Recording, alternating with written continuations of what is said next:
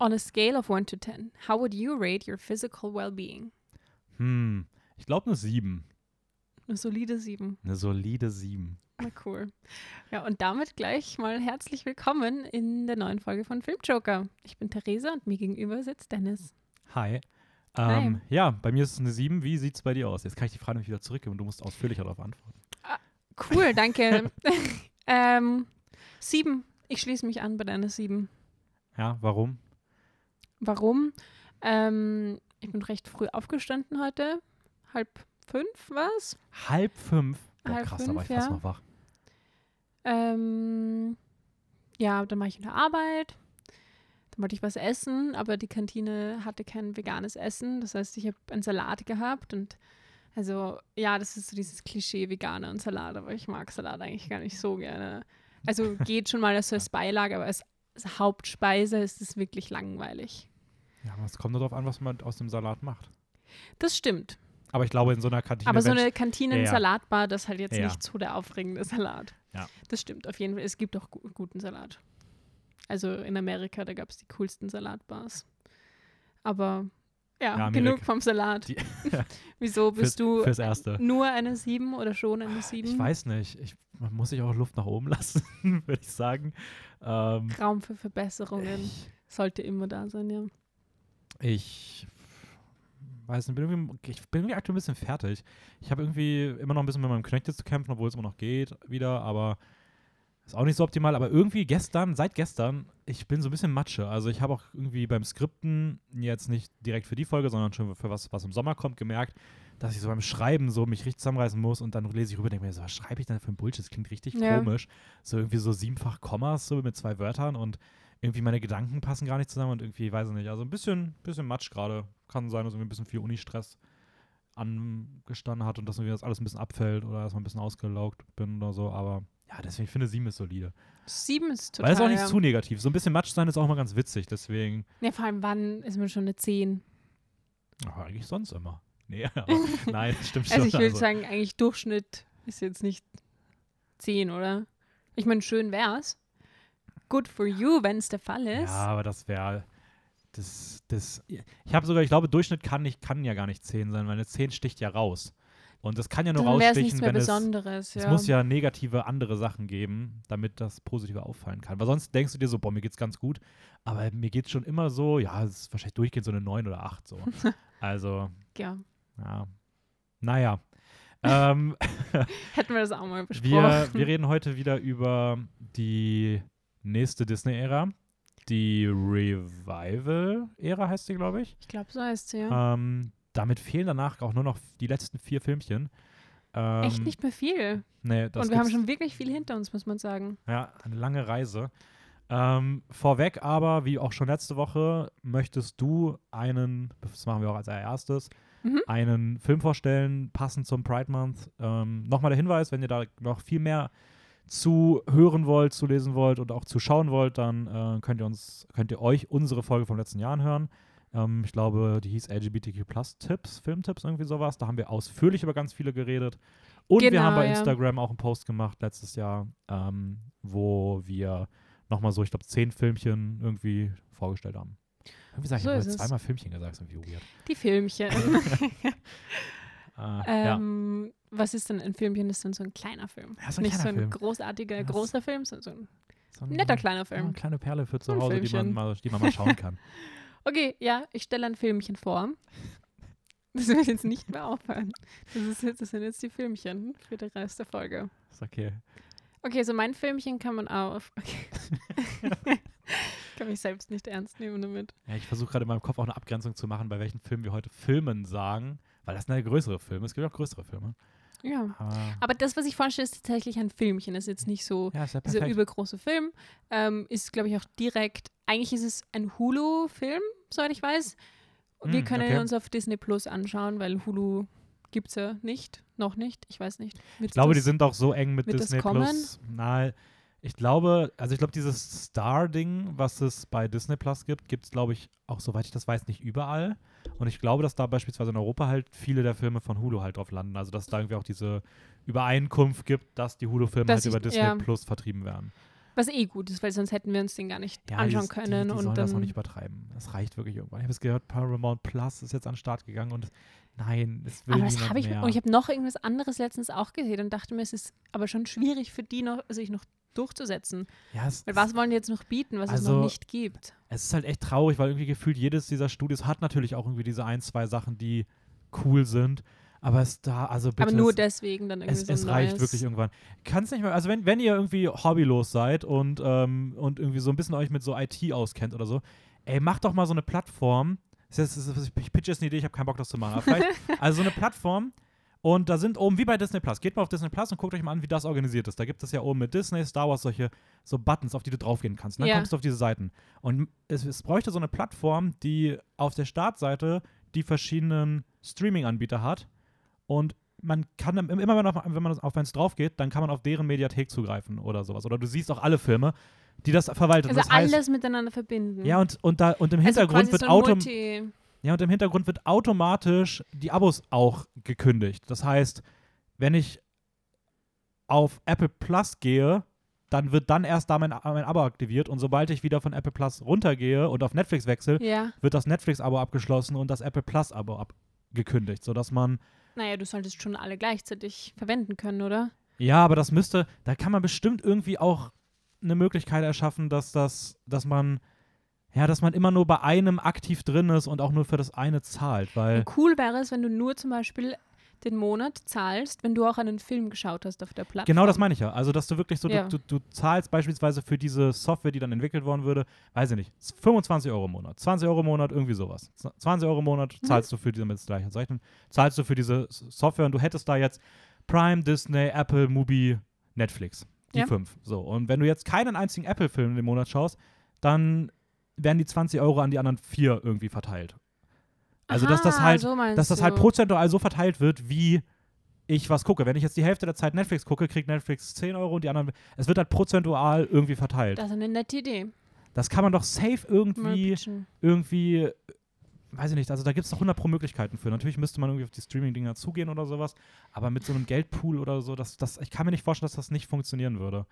Ja, aber, ja, die machen dann halt wahrscheinlich weniger Gewinn bei sowas.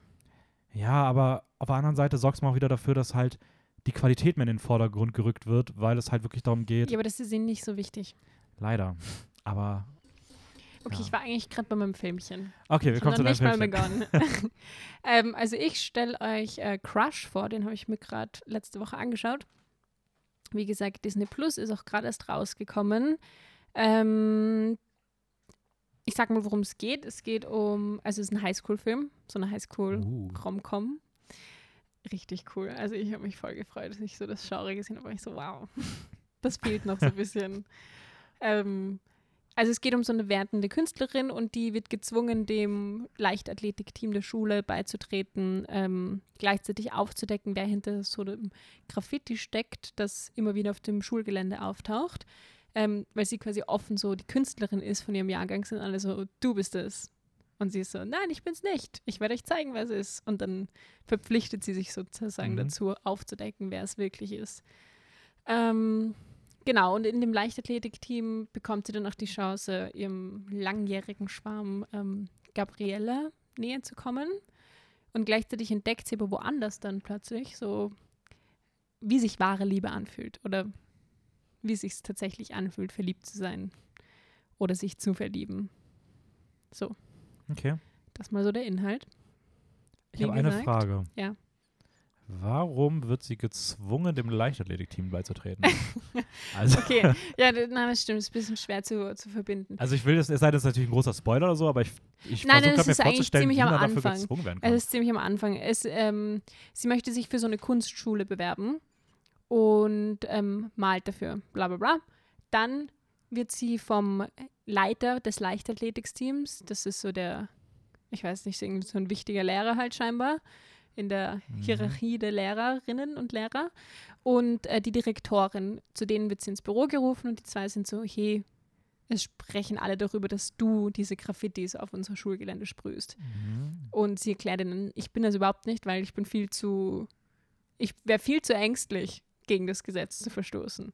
Deswegen, ich bin es wirklich nicht, aber sie glauben sie nicht und wollen ähm, sie suspendieren für eine Zeit lang. Aber wenn sie suspendiert wird, dann scheint das in ihrem Schulverzeichnis auf, oder ich weiß nicht, wie man das übersetzt. Ich glaube, sowas gibt es gar nicht bei uns, aber dann kommt sie auf jeden Fall auf gar keinen Fall auf diese Kunstschule, wenn sie Mhm. mal suspendiert wurde. Weil das dann natürlich negativ Sie ist aufscheint. schulisch vorbestraft. Genau, sozusagen. Das ist so. Also auf jeden Fall bringt sehr viele Nachteile mit sich. Und dann handelt sie so einen Deal aus, damit sie nicht suspendiert wird, beweist sie ihnen, dass sie das nicht ist. Und gleichzeitig kommt sie ins Leichtathletikteam, weil da werden Leute gesucht. Und zusätzlich hat sie sich dann quasi noch bei Schul schulischen Aktivitäten ähm, beteiligt. Und das ist irgendwie auch wichtig für das College. Okay. Also, Irgendwie, jetzt wo ich es erzähle, macht das gar nicht so viel Sinn, aber im Film habe ich es eigentlich nicht hinterfragt. Aber ich so, ja, okay. okay. Ähm, Also ja, es ist einfach wieder dieses typische Highschool, ich denke mal Amerika wahrscheinlich. Ja, so, voll, ja. Amerikanisches Highschool-System und du musst dich überall gut stellen, damit du halt auch an die guten Schulen kommst. etc. So ist es, weil es Ja, wird halt okay. weitergeleitet und weiter weitergegeben. Wenn du Mhm. dich irgendwie nicht so gut anstellst, dann ist das problematisch. Kann ich verstehen. Das heißt, sie versucht halt damit so das Beste rauszuholen. Genau. Wie hat dir der Film so gefallen? Ich fand ihn richtig cute. Ich war schon, also ich, wie gesagt, dass ich den Trailer gesehen habe und gesehen habe, wow, Highschool Rom-Com Rom meiner Träume, weil einfach, okay, das Coole ist im Vergleich zu so anderen Highschool, weil es gibt jetzt schon ein paar, auch nicht besonders viele, aber so ein paar queere Mhm. Highschool-Filme und da geht es aber immer, äh, zumindest zum Teil ein Thema ist immer Coming Out und ähm, die Schwierigkeiten, Herausforderungen mit Coming Out. Und während es wichtig ist, solche Geschichten zu erzählen, finde ich trotzdem es mal mega cool, eine Geschichte zu haben, wo bevor der Film beginnt, alle schon geoutet sind. Mhm. Alle sind geoutet. Ähm, an einem bestimmten Punkt von dem Film wird auch gesagt, dass 60 Prozent der ganzen Schülerschaft, ähm, Schülerinnenschaft queer ist. Das heißt, es ist auch so ein bisschen dieses, ähm, dieses Ungleichgewicht wird so ein bisschen Mhm. ausgeglichen in dem Film. Und genau, alle sind geoutet. Es gibt keine homophoben Kommentare von irgendwo. Es sind alles so, ja, es ist komplett normal und es wird nie, also es ist nie so, es wird nie so zum Thema gemacht. Und ich finde, es gibt schon sehr viele Filme, wo das zum Thema gemacht ist und das ist auch wichtig. Aber es ist auch mal cool, wo es einfach, wo es einfach nur so eine kitschige Highschool romantische Komödie geben kann. Und es sind halt, es ist halt so ein, eine Dreiecksbeziehung zwischen drei Frauen. Ohne dass das irgendwie so ein Thema ist. Ja, stimmt voll. Also gebe ich dir voll recht. Also ähm, ich weiß jetzt nämlich, der, ich glaube bei mir, ich bin jetzt generell nicht der größte Fan von Highschool-Romcoms so. Nein, Ähm, ich auch aber nicht. so Aber an irgendwie sich ist natürlich, ist es natürlich schon sehr cool, dass cool, es dass da, es sowas gibt für die Leute, die auch jetzt einfach aufwachsen. Und das hatte ich zum Beispiel früher nicht. ja, voll. Und jetzt gibt es es einfach. Ich überlege auch gerade, ich glaube so wirklich, also ich habe auch ein, zwei gesehen gehabt, wo ich mir auch nicht mehr gerade nicht explizit dran erinnern kann, wie die heißen, ähm, wo das auch so ist, aber es gibt an sich schon sehr, sehr wenige, wo es dann wirklich mal nicht darum geht, dass halt irgendwie irgendwer das die ganze Zeit verdeckt gehalten hat und da jetzt und dann oder gemobbt wird oder all solche Sachen so. Genau, ähm, es, ist, es wird alles ganz offengelegt. Also was ich schon sagen kann, ist Kritikpunkt, teilweise die, die Dialoge sind schon ein bisschen eigenartig. Also wo man sich dann schon so denkt, okay, wahrscheinlich würden Menschen nicht in echt so miteinander reden. Wie so Mhm. Twitter, Ja, okay. wie so Tweets. Ja, so- Aber so, sie reden halt so so miteinander. TikTok-Language. ist dann so, okay, das ist jetzt vielleicht nicht so wie Highschoolers wirklich miteinander reden. Und dann an anderen Punkten war es aber doch so, dass man erkannte, dass auf jeden Fall queere Frauen auch dabei waren ähm, beim Team, das das geschrieben hat. Und viele Referenzen zum Beispiel waren, die du sonst gar nicht weißt und Mhm. vielleicht sonst auch nicht so verstehst und die einfach sehr smooth immer wieder eingebaut wurden. Ja, okay, cool. Weißt du, von wann der ist, der Film? Ist der jetzt neu rausgekommen? Oder? Der ist jetzt ganz neu raus, ja. Okay. Ich habe das fast nicht gesehen, weil ich irgendwie dazu nie Trailer gesehen habe oder irgendwie was gelesen habe oder so. Und dann, ähm, ich bin ja da in so einem kleinen LGBTQ-Bubble drin auf Ja, meinen. Social-Media-Kanälen. Deswegen wurde dann der von jemandem empfohlen. Und ich so, wow, Weil ich habe von dem nämlich tatsächlich, also, schau ich also ich gucke ja jede Woche eigentlich alles durch, was irgendwie rauskommt. Und Ja. ich habe von dem noch nie gehört. ja, eben, der, ich weiß nicht, der ist irgendwie voll unter den Tisch gerutscht. Deswegen dachte ich, sage ich auch mal, dass der jetzt draußen ist. Und ja, so. Es ist jetzt nicht so dieser Film des Jahres übermäßig drüber, drüber toll, aber den kann man sich schon anschauen. Ja, es muss ja auch nicht jeder Film den Anspruch haben, ein Ja. Film des Jahres zu sein. Und Was deswegen ganz leicht ist auch cool. Also, okay, Crush auf Disney Plus.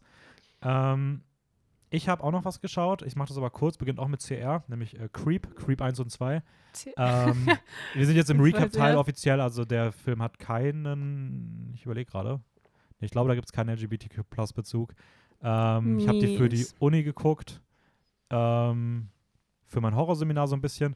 Äh, es sind beide auf Netflix, wenn ich mich nicht täusche, von Patrick Bryce. Ein dritter Teil soll auch noch kommen. Und es geht im ersten Teil darum, dass ähm, Aaron heißt er, glaube ich, eine Annonce findet, dass er für 1000 Dollar am Tag ähm, zu einem Dude fahren soll, den er noch nicht kennt und ein Videoprojekt für den machen soll.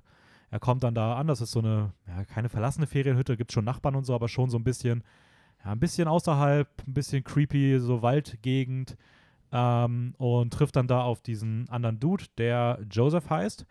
Und der sagt ihm, hier, ich habe eine Krebsdiagnose, ich sterbe bald, ich möchte einen Abschiedsfilm drehen für meine Familie. Und er soll ihn einen Tag jetzt begleiten in seinem gesamten Alltag bei allem drum und dran und filmen und halt gemeinsam ein Video erstellen.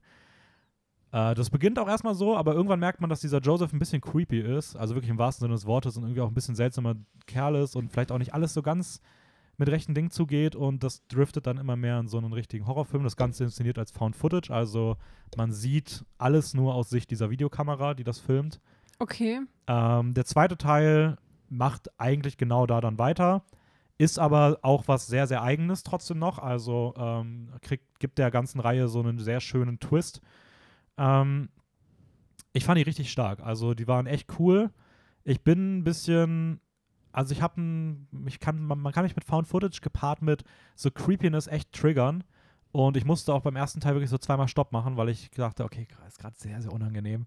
ähm, ich muss mal gerade ein bisschen durchatmen, bevor ich weiter gucke. Oh, wow. Ähm, aber ich fand die schon, von, es sind kleine Filme, gehen glaube ich immer so 80 Minuten, 85 Minuten.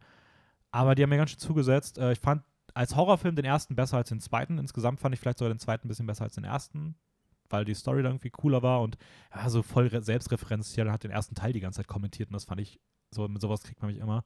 Äh, Mark Duplass spielt die Hauptrolle und der Typ ist einfach, den kennt man auch aus Filmen wie Bombshell äh, beispielsweise Mhm. oder Zero Dark Thirty und der ist gefühlt für diese Rolle geboren. Also der erscheint auf der Leinwand und du kriegst irgendwie so ein ganz unangenehmes Gefühl und eine Gänsehaut permanent und der hat so eine Präsenz und also ja, ähm, mehr habe ich dazu gar nicht zu sagen. Ich fand die beiden richtig nice.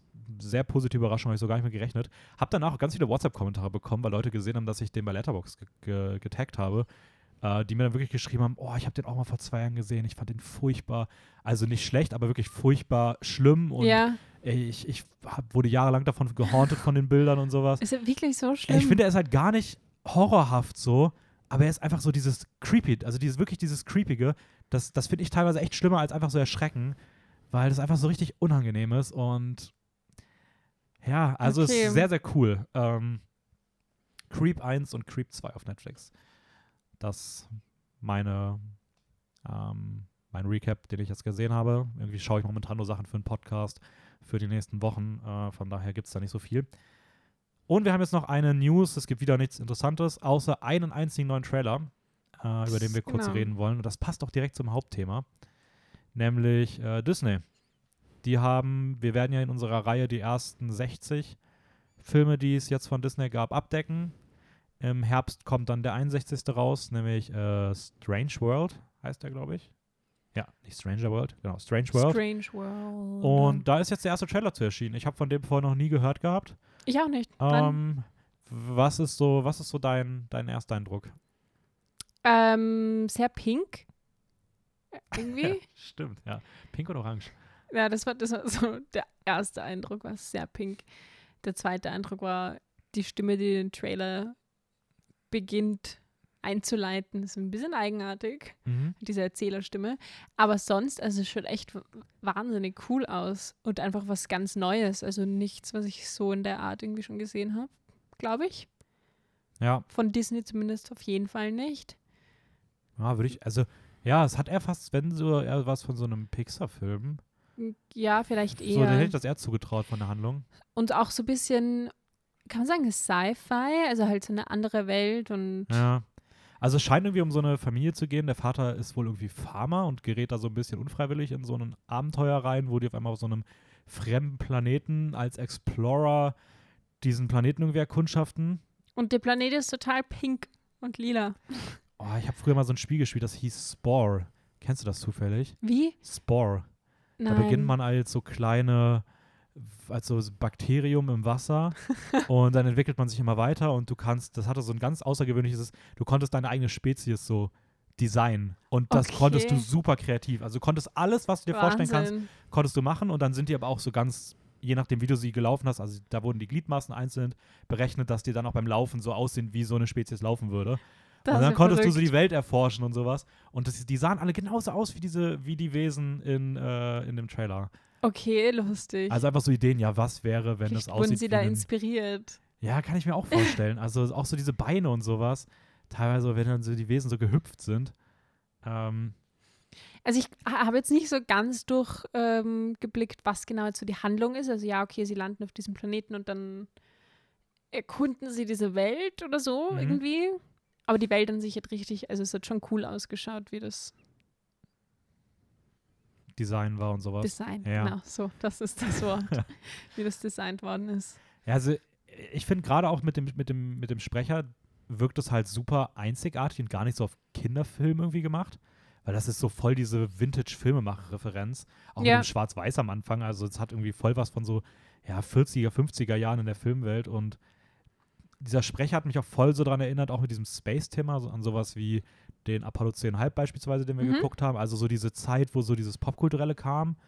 Und irgendwie wirkt der Film halt voll Vintage in dieser, in der Hinsicht, was ich irgendwie ganz cool finde. Ja, voll. Ähm, ich bin echt mal gespannt. Also, Es hat irgendwie so was ganz Eigenes. ich habe ein bisschen. Sorge, weil das Hauptteam ist, ist, ist per se das Team, was auch an Raya gearbeitet hat. Und Raya fand ich jetzt, kleiner Spoiler schon mal, da reden wir dann bei der nächsten Disney-Folge rüber, Mhm. aber den fand ich jetzt eher, eher nicht so gut, ähm, sage ich mal. Allerdings sind auch ein, zwei relevant neue Leute im Cast dabei, für die das jetzt das erste Projekt ist und vielleicht bringen die halt den frischen Wind da rein. Das Ähm, kann gut sein, ja. Aber, Aber gut, das werden wir dann im Herbst sehen. Das werden wir dann im Herbst sehen. Strange World, Trailer gerne mal anschauen. Ähm, macht auf jeden Fall, macht auf jeden Fall echt ordentlich Spaß. Und ich damit würde ich sagen. sagen, wir sind gut durchgekommen. Wir können jetzt richtig schön früh in das Disney-Thema starten. Ja? Magst du gleich mit dem ersten Film beginnen? Ich soll anfangen. Ja. Okay. Das habe ich jetzt beschlossen. Äh, wir sind in der Revival-Ära, auch Disneys zweite Renaissance genannt. Ich habe mal kurz, ich gucke mal kurz, was habe ich mir denn noch voraufgeschrieben. Genau, wir sind in der Zeit, wo John Lasseter die Animationsabteilung von Disney übernommen hat.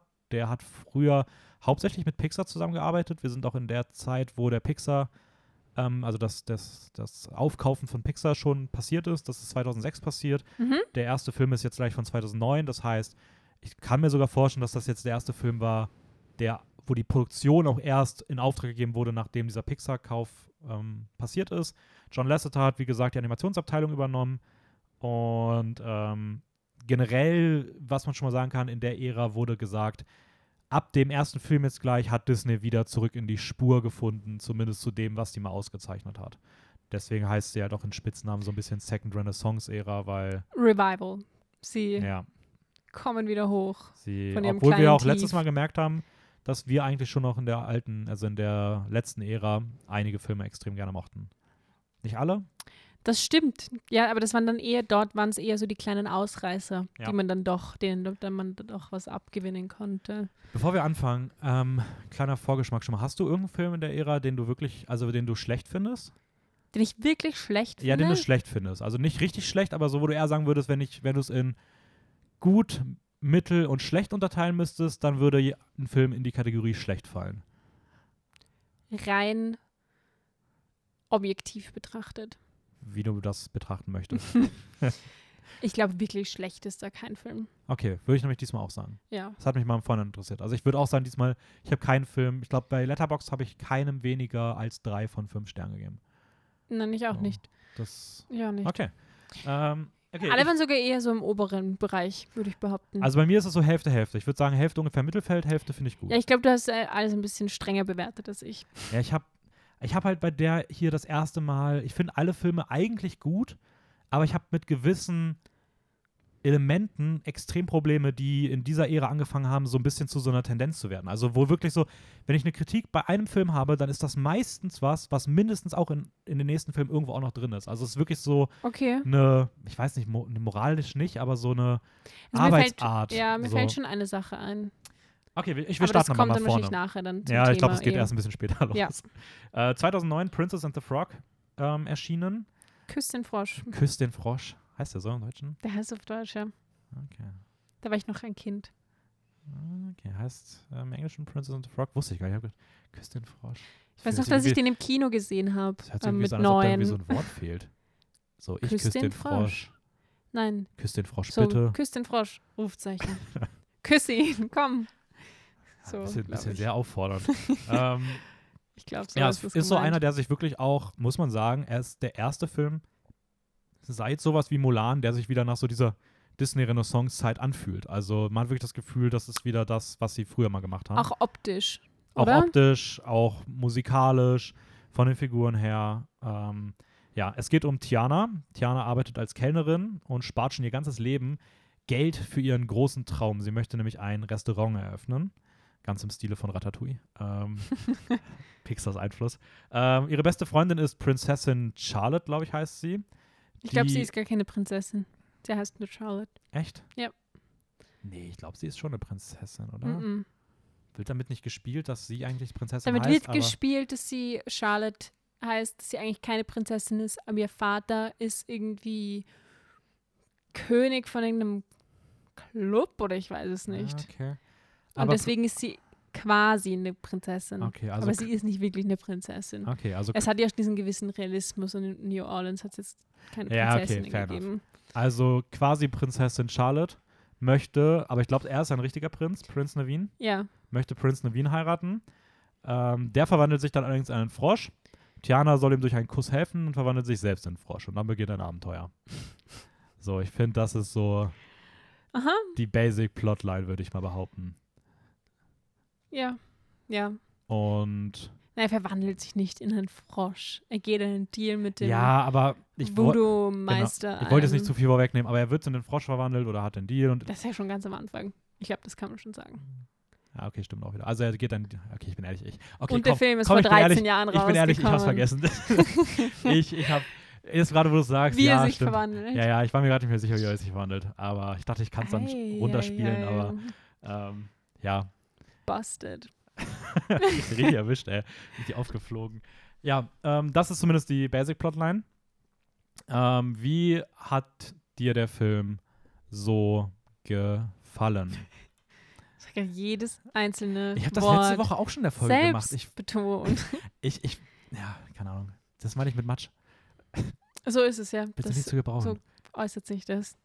Ähm, also, ich mag den Film. Wie gesagt, ich kann, mich, ich kann mich daran erinnern, den im Kino gesehen zu haben, als der rausgekommen ist. Echt crazy. Da war ich neun und ähm, das war so um die Weihnachtszeit herum. weil Ich glaube, oft kommen diese Filme halt um die Feiertage herum raus. Das heißt, wir haben den im Kino angeschaut mit meiner Tante, meinem Onkel, meiner Schwester.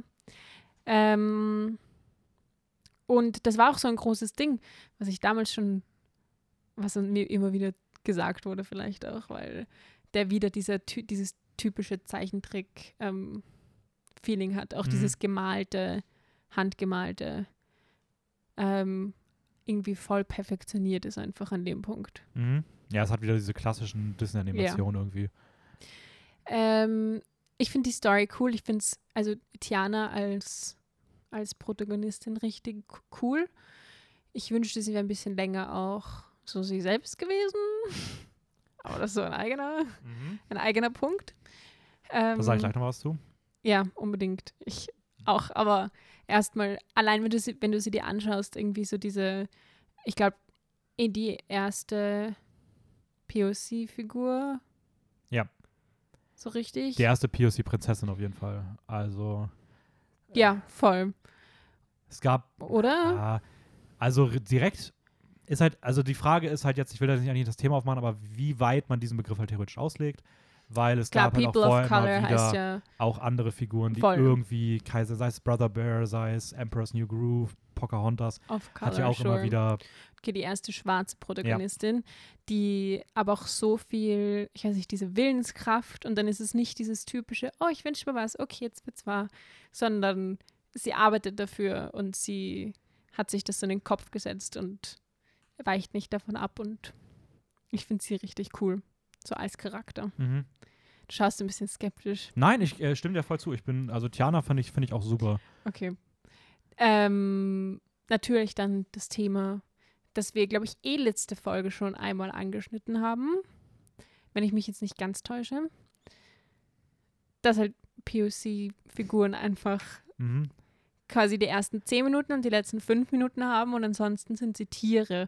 Und klar, du weißt, dass ein POC-Charakter ist, aber du siehst es nicht. Ja. Also das Ding dabei ist halt, ähm, natürlich, man kann jetzt sagen, ja gut, aber es ist ja für die Story vielleicht relevant und sowas. Und warum soll man sie dann nicht verwandeln, nur weil sie das und das sind? Aber es ist halt schon irgendwie komisch, dass es wenig bis gar keine, ich müsste jetzt gerade aus dem FF auch gar nichts, weißen Protagonisten gibt, die auch irgendwann dann einfach nach 10 Minuten mal wegverwandelt werden. Also es ist ja irgendwie schon sowas, was, was irgendwie immer dann passiert, komischerweise, wenn die Hauptfigur irgendwie POC oder sonst was ist. Ja, du hast recht. Fällt mir jetzt eigentlich echt niemand ein. Also, ich mu- muss ganz ehrlich sagen, ich finde von all den Filmen, bei denen das passiert, ist für mich sogar äh, Prince and the Frog der problematischste, ja. weil es hier keinen Sinn ergibt. Also, wenn ich mir anschaue, ähm, Brother Bear, da hat es was mit der Handlung zu tun. Es geht darum, dass er, dass er sozusagen in die Haut des Wesens kommt, das er getötet hat. Ja, voll. Also da wird es handlungstechnisch irgendwie nahegelegt.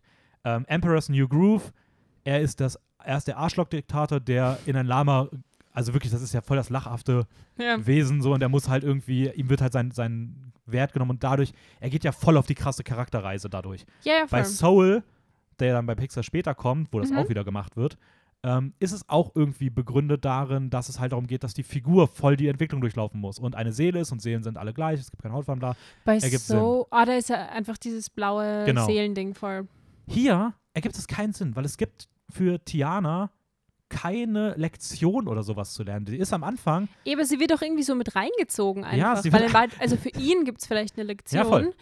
Ähm, und er zieht sie einfach mit rein. Ja. Weil, aber sie hat, sie hat auch, also ich bin der Meinung, sie durchläuft auch eigentlich keine persönliche Charakterdurchwicklung. Also Sie ist am Anfang eine, eine vernünftig Naja, coole Person. ja, Sie macht nichts falsch, sie sammelt Geld für ihren Traum und das ist der Film. Also ich, nein, ich glaube, das Einzige, was sie so ein bisschen durchläuft, ist dieses, dass sie sich ähm, der Liebe quasi öffnet. ja, ich das find, ist ja so die aber das ist Message. jetzt aber keine, also das, das begründet nicht, dass man sie in einen Frosch verwandeln muss. Also Absolut nicht, nein. ich halt meine, das ist vielleicht die eine kleine Entwicklung, die sie so hat, weil sie ähm, ja, sich der Liebe öffnet. Und davor war sie sehr verschlossen dem gegenüber und Ja, war sehr voll. fokussiert nur auf die einen aber ich finde es Sachen, irgendwie was jetzt aber eigentlich überhaupt nicht schlecht ist. So, wer braucht schon Liebe? Ja, deswegen, also ich finde nämlich nicht, dass es irgendwas gibt, was so das rechtfertigt, dass sie auf diesen Char Charakterreise gehen muss, die sie auch irgendwie gar nicht hat. Deswegen finde ich es irgendwie weird, dass, also was soll denn der Fluch sein, der sie da trifft? Was, Es ist eher die Love Story, oder? also irgendwie, das passt alles irgendwie hin und vorne nicht und es wirkt einfach nur danach, als ob man halt wirklich danach gesucht hat, ja, schwarze Prinzessin, lass sie mal in einen Frosch verwandeln. So, wir können ja den Leuten nicht zumuten, dass sie mehr als 15 Minuten sowas sehen müssen. Also es ist halt irgendwie, ich weiß nicht, das, das schwingt immer irgendwas mit, was ich echt ungeil finde. Ähm, und was mich bisher nie gestört Es hat, aber hier irgendwie schon. Ja.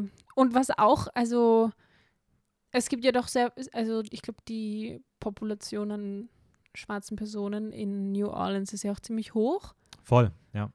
Und dann sind aber die, die nicht verwandelt werden, Charlotte, ihr Vater, dieser Typ, der sich in Prinz Navin verwandelt da. ja. Man muss ja auch sagen, Die dass. sind alle weiß. Ja, vor allem Prinz Navin ist ja auch, er hat ja selbst auch irgendeinen Migrationshintergrund, sage ich mal. Ja, ich glaube, der ist Also- ähm, halt Lateinamerika oder so. Ich Oder so, Asien? Ich hätte irgendwie so indisch will jetzt nichts oder Falsches so sagen. verortet. So, ich bin vom, na, keine Ahnung, da käme ich nie aus. Aber Navin klingt irgendwie für mich so ein bisschen so wie auch so Aladdin aus der, aus, also aus dem so Orient-Gebiet. Ja, ich weiß es nicht. Ich Aber jetzt nichts Falsches Trotzdem sagen. ist halt irgendwie komisch, dass, ja, keine Ahnung, fand ich, finde ich bei dem Film ein bisschen, bisschen schade so, aber Aber man muss- trotzdem mag ich den Film. ja, man muss sagen, Den Tiana und die Navin haben halt und- echt eine coole Chemie miteinander. So. Ja. Also das rettet da halt dann wieder, da denkt man sich so, okay, ich finde es schade, dass es passiert, aber wenn es passiert, die Figuren funktionieren Ja. So, es ist ein schönes Musical. Ähm, ich fand die Fliege ein bisschen unnötig. Oh. Das ist, das ist ganz die, süß, du aber die, die, ich wollte gerade sagen Glühbirne, aber das heißt ja Glühwürmchen. mhm. Glühwürmchen. Die Fliege, ich meine. ja, Glühwürmchen, Fliege ist aber das gleiche. Ja, irgendwie finde ich aber auch dieses Voodoo-Thema ganz cool. das ist richtig nice, ja. Ähm, Der, Protagon äh, der Antagonist ist auch ziemlich cool. das, ja, das schon. Wie heißt er? Ich bin gar nicht aufgeschrieben, schade. Hm. Äh, der wird einfach der Schattenmann oder so irgendwie genannt, glaube ich. Ich weiß Okay. gar nicht, ob der so einen Namen hat. Ja, den, den fand ich tatsächlich ziemlich cool. Hat mich irgendwie von der Optik ein bisschen erinnert an den Antagonisten aus, ähm, aus Robinsons. Also irgendwie, Boah, da wäre ich, also da wäre ich überhaupt nicht drauf gekommen. ich, ich habe gerade Dieses irgendwie, Spitze irgendwie. ja, oder? so sieht ein bisschen aus wie Waluigi aus äh. Ja, okay, ja, das sehe ich, das sehe Ähm, ich. Ja, nee, den fand, ich- den fand ich tatsächlich auch ziemlich cool. Ähm, ja, ich weiß nicht, der Film hat in der Mitte noch so ein, zwei Passagen, die ich ein bisschen komisch finde. So diese komische Jägerbande, die dann noch auftaucht. Für so fünf Minuten ist es halt, hat so gar nichts mit der Handlung zu tun. Es ist auch nach fünf Minuten hat sich das Thema wieder komplett erledigt. Aber es ist ganz witziger Slapstick und mit Slapstick kriegt man mich und ja. Ja, oder halt, um den äh, beiden Fröschen mal so die andere Perspektive zu zeigen. Aber es ist jetzt, das hätte viel mehr Sinn gemacht, wären es so zwei Jäger gewesen, die verwandelt worden wären. Und dann wäre es so, hier, schau mal, wie es ja. dir geht, wenn du derjenige bist oder diejenige, die. Ja. Oder wenn dann die beiden das in einem Gespräch nochmal irgendwie aufarbeiten oder irgendwo kommentieren, aber es ist einfach nur Es so ist kurz ah, da. okay, fast gestorben. Whatever, Ja. geht schon weiter. Ähm, der Film hat übrigens drei Oscar-Nominierungen äh, erhalten für bester Animationsfilm und bester Filmsong Almost There und Down in New Orleans. Almost There ist schon cool. Ja, ich muss nämlich sagen, ich kann mich bei dem Film, ich weiß, ich mochte die Musik, Ich glaube, aber aus dem Kopf kann ich dir gerade keine Songs irgendwie. Ich habe auch keine Melodien im Mhm. Kopf, gar nichts. nee, ich glaube, Almost There ist der, der am ehesten noch hängen bleibt. Welcher, wel, wann, wann ist der denn? Wann wird der gespielt? Eh immer wieder, das ist der, den sie singt. Ah, Ähm, okay. Ja, okay, das ist der. Sie- She's almost there. Nee, siehst du, da klingelt doch nichts. She's almost there. Dann singt sie, weil sie bald ihr Ah, Restaurant doch, hat. ja, ja, doch. Nein, okay. Jetzt, jetzt, als du es nochmal wieder Ja? hast, Okay, hast, ja, eingesetzt. Ja, ja. ähm, nein, ich fand die Musik cool. Ich ja, fand den, war ein schöner Film. Finde ich So. auch. Ähm, Okay, okay, dann darfst du weitermachen. Dankeschön. Ähm, der nächste Film ist Rapunzel, wenn ich mich jetzt nicht täusche. Ein Jahr später schon. Mhm. Rapunzel neu verföhnt oder Tangled. Tangled. Überhaupt nichts mit Rapunzel zu tun, der Titel. Ja, stimmt voll, ja. ähm, und ich glaube, auf allen anderen Sprachen ist es einfach Rapunzel. Und auf Englisch waren sie so, nein, wir sind fancy.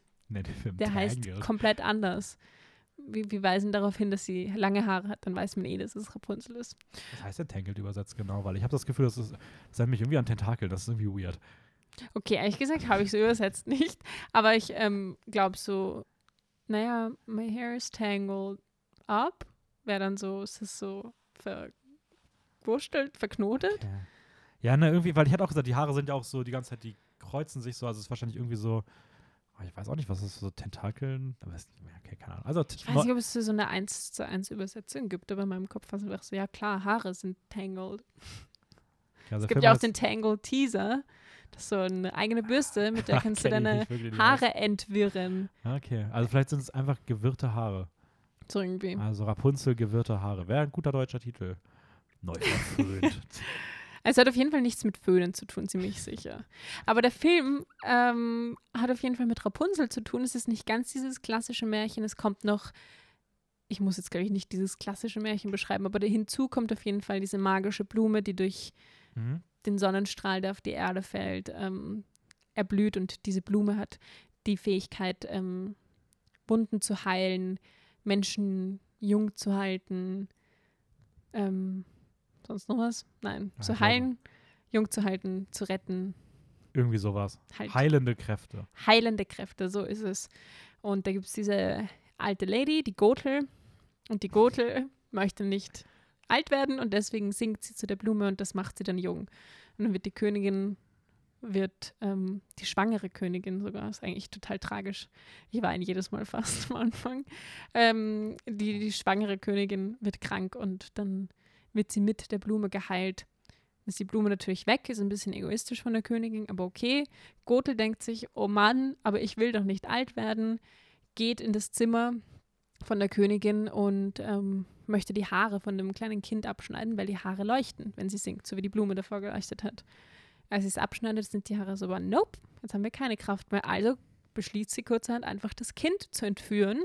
Eine der gruseligsten Szenen. Absolut wild eigentlich. Eine Nacht oder am selben Tag noch von der Geburt kommt einfach die Lady ins Schlafgemach von König und Königin. Muss eigentlich auch echt schlecht bewacht sein, so. Stiehlt dieses Kind und wird nie wieder gesehen. Und sie zieht halt das Kind in dem Turm auf als ihr eigenes Kind. Das war jetzt wirklich oft Kind in einem Satz, gell? Ähm, und das ist dann Rapunzel. Und Rapunzel wächst auf in diesem Turm und wird auf magische Weise zu der nettesten Person ever, obwohl sie immer nur Gretel gesehen hat. Ich glaube, das ist, das passiert dann. Da sind wir wieder bei diesem Gegensatzprinzip. Es geht in nur in zwei Richtungen. Entweder Ja. du bist komplett anders oder du bist genauso. Also aber lustig, einfach Rapunzel-Film, wo sie genau wie Gothel wird. Sie Einfach ist Rapunzel einfach, so ein richtiges, sie ist einfach boah, böse. richtig anstrengend. so, Ähm, so sie will ihre Kräfte für sich behalten. ja, so Niemand anderer bedient das. ja. Ähm, ja, na gut. Ähm, dann wird Flynn Rider. Übrigens, der, Eingeführt. ganz kurz, ich muss es sagen, ist einer der coolsten Namen, Flynn Rider. die Disney bei irgendeiner Figur jemals hatte. So ein cooler Typ. Ich finde, Flynn Rider klingt schon, wie cool kann ein Name bitte klingen? Aber es so. passt auch zur Figur. Ja, Ich finde es eine total witzige Figur. ich finde, also, Facettenreiche. Fl- Flynn Rider ist super in, jedem, in jeder Hinsicht. Ja. Ja. Ja, und das ist ein Dieb und der klaut die Krone und dann flieht er und dann ähm, gibt es noch eine Verfolgungsjagd mit Maximus. Das wird auch, wird auch noch wichtig, das Pferd. Aber basically, er findet Rapunzel und Rapunzel ist so, hey, bring mich zu den Lichtern. Okay, ich hätte das jetzt nicht lange, länger ausführen können. Eigentlich kann ich jetzt Man, gleich man, den merkt, ganzen man, Film merkt, man merkt auch direkt schon, dass du den Film auf jeden Fall, glaube ich, magst. Würde ich mal behaupten. Ähm, ja.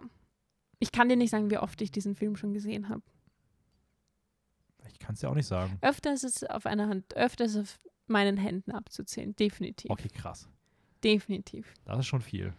Das liegt daran, weil, okay, sagen, der ist 2010 rausgekommen. Da war ich 10. Da habe ich schon diesen Film noch genossen, Mhm. so als Kind. Und dann habe ich natürlich auch viel Baby gesittet und die Kinder mochten dann auch den Film. Das heißt, ich kann dir nicht sagen, wie oft ich den gesehen habe. Basically, Rapunzel und Finn Rider gehen auf eine Reise, um die Lichter zu sehen. Ja. Also, nee, In einem Satz. das ist die Handlung in einem Satz. ähm, nein, ich muss auch sagen, also ich muss, ich finde den wirklich super. Also, ähm, es gibt für mich so drei Filme aus dieser Ära, die ich wirklich gut finde. Ja. Das ist jetzt der erste. Ja, bei mir auch. Ähm, ich, also da ist auf jeden Fall. Rapunzel ist, ich werde das wahrscheinlich heute öfter sagen und das ist mir auch scheißegal, ob ich mich dann widerspreche, aber Rapunzel, ich Hm. sag's jetzt einfach mal Moment, ja, Rapunzel ist einfach die coolste Prinzessin, die es bisher gab, so gefühlt. Uh, Ich finde sie, ich find sie so lustig. Controversial. Alleine diese Montage, Nein, sie ist einfach wenn richtig sie- gut. ha, die Natur. Ich bin tot. Ich muss, also ich, das ist so witzig. Oh, sie wird mich hassen, ich muss zurückgehen. ah, ich gehe nie Äh, wieder zurück. Ja, Flynn Rider ist ab der ersten Szene einfach nur cool und lustig und charmant. Die beiden haben eine tolle Chemie. Voll, äh, Maximus ist, ich weiß nicht, wer diese Idee hatte, lass ein Pferd machen, das wie der krasseste Hund eigentlich sich verhält.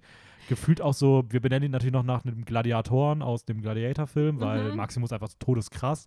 Lass noch einen Schwertkampf machen, wo Maximus ein Schwert im Mund hat. Also, Wo wer Maximus auf diese einfach Idee kämpft. gekommen ist, Ja. äh, so lustig. Gothel ist cool. Ähm, das Chamäleon ist auch ganz süß. Also, das funktioniert einfach alles so. Es funktioniert wirklich alles, ja. Und ähm, ich habe da eigentlich auch gar nicht so viel Negatives auszusetzen, außer dass sie sich vielleicht mal hätte Schuhe anziehen können. Das ist ein bisschen eklig. Naja, sie hat das erste Mal die Welt komplett sie hatte fühlen gar keine wollen. Schuhe. Sie hat ja nie welche gebraucht. Ach, hätte sie aus ihren Haaren safe welche flechten können. Also, da wären Möglichkeiten gewesen. Aber ja, also ich muss sagen, wenn ich so, ich versuche immer drauf zu gucken, was so Sachen sind, wo ich sage, da finde ich vielleicht ein bisschen schwächer. Ich finde, der Film hat, ein, hat so ein paar Szenen, die er hätte besser noch umsetzen können. Mhm.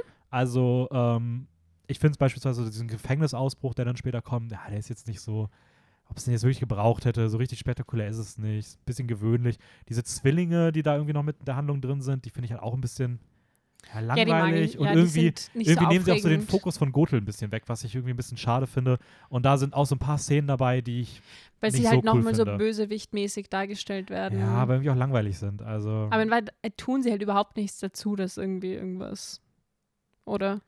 ja, man hätte halt die Geschichte, also du hättest auch die Ankunft von Flynn Rider ohne sie inszenieren können, als er einfach vor dem Gesetz flieht und da landet. Dafür hättest du sie nicht gebraucht und in der späteren Geschichte hättest du halt ohne sie mehr Fokus auf Gothel gehabt und das sind halt beide Sachen, die ich wahrscheinlich cooler gefunden hätte, Ja. als wenn du diese komischen Zwillinge mit reinschreibst. So.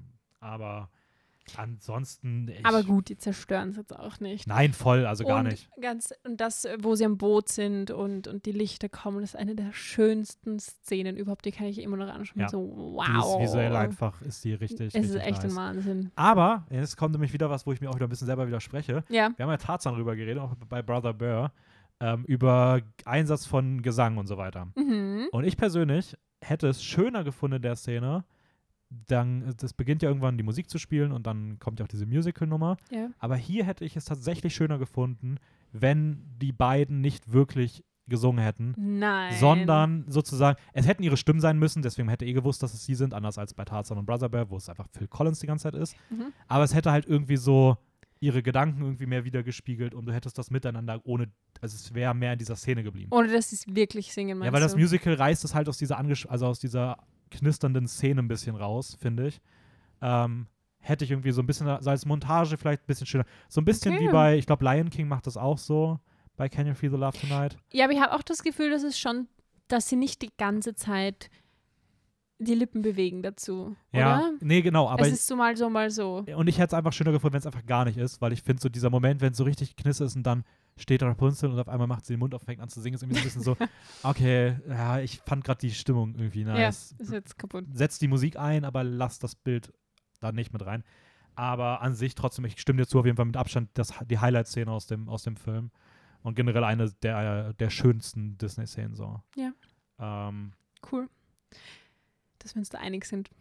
äh, übrigens, Fun Fact, der hatte Produktionskosten von einfach 260 Millionen US-Dollar und ähm, ist damit der zweiteuerste Film aller Zeiten.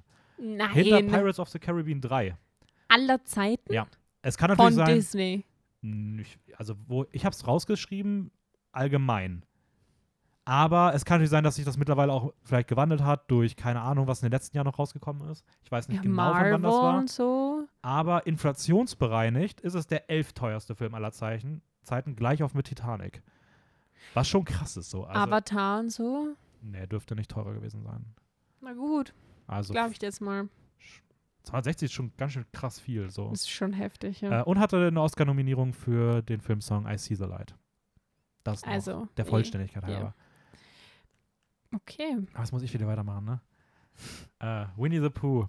Ei. Ähm, es geht wieder in den 100 Morgenwald. Ähm, ist wieder so ein normaler Tag. Winnie Pooh möchte Honig haben. Dann gibt es irgendwie so eine Nachricht von Christopher Robin, Mhm. die auf einmal alle irgendwie, weil niemand vernünftig lesen kann, nicht richtig versteht und alle denken, dass irgendwie ein Baxen, ich weiß nicht, wie es im Deutschen heißt, im Englischen heißt es Ja, irgendwie so. äh, Christopher Robin entführt hätte und also gehen alle auf eine Mission, um ihren verschollenen Freund zu finden.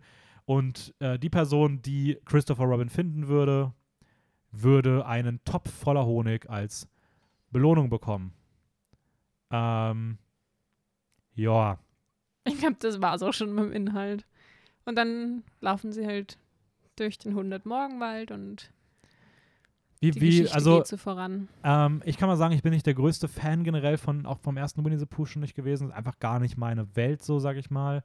Ähm, ich connecte nicht mit der Art des Films. Ich finde, das ist was sehr Eigenes und Ist es auch, ja. ist überhaupt nicht meins. Ähm, ich fand den hier besser als den ersten, Mhm.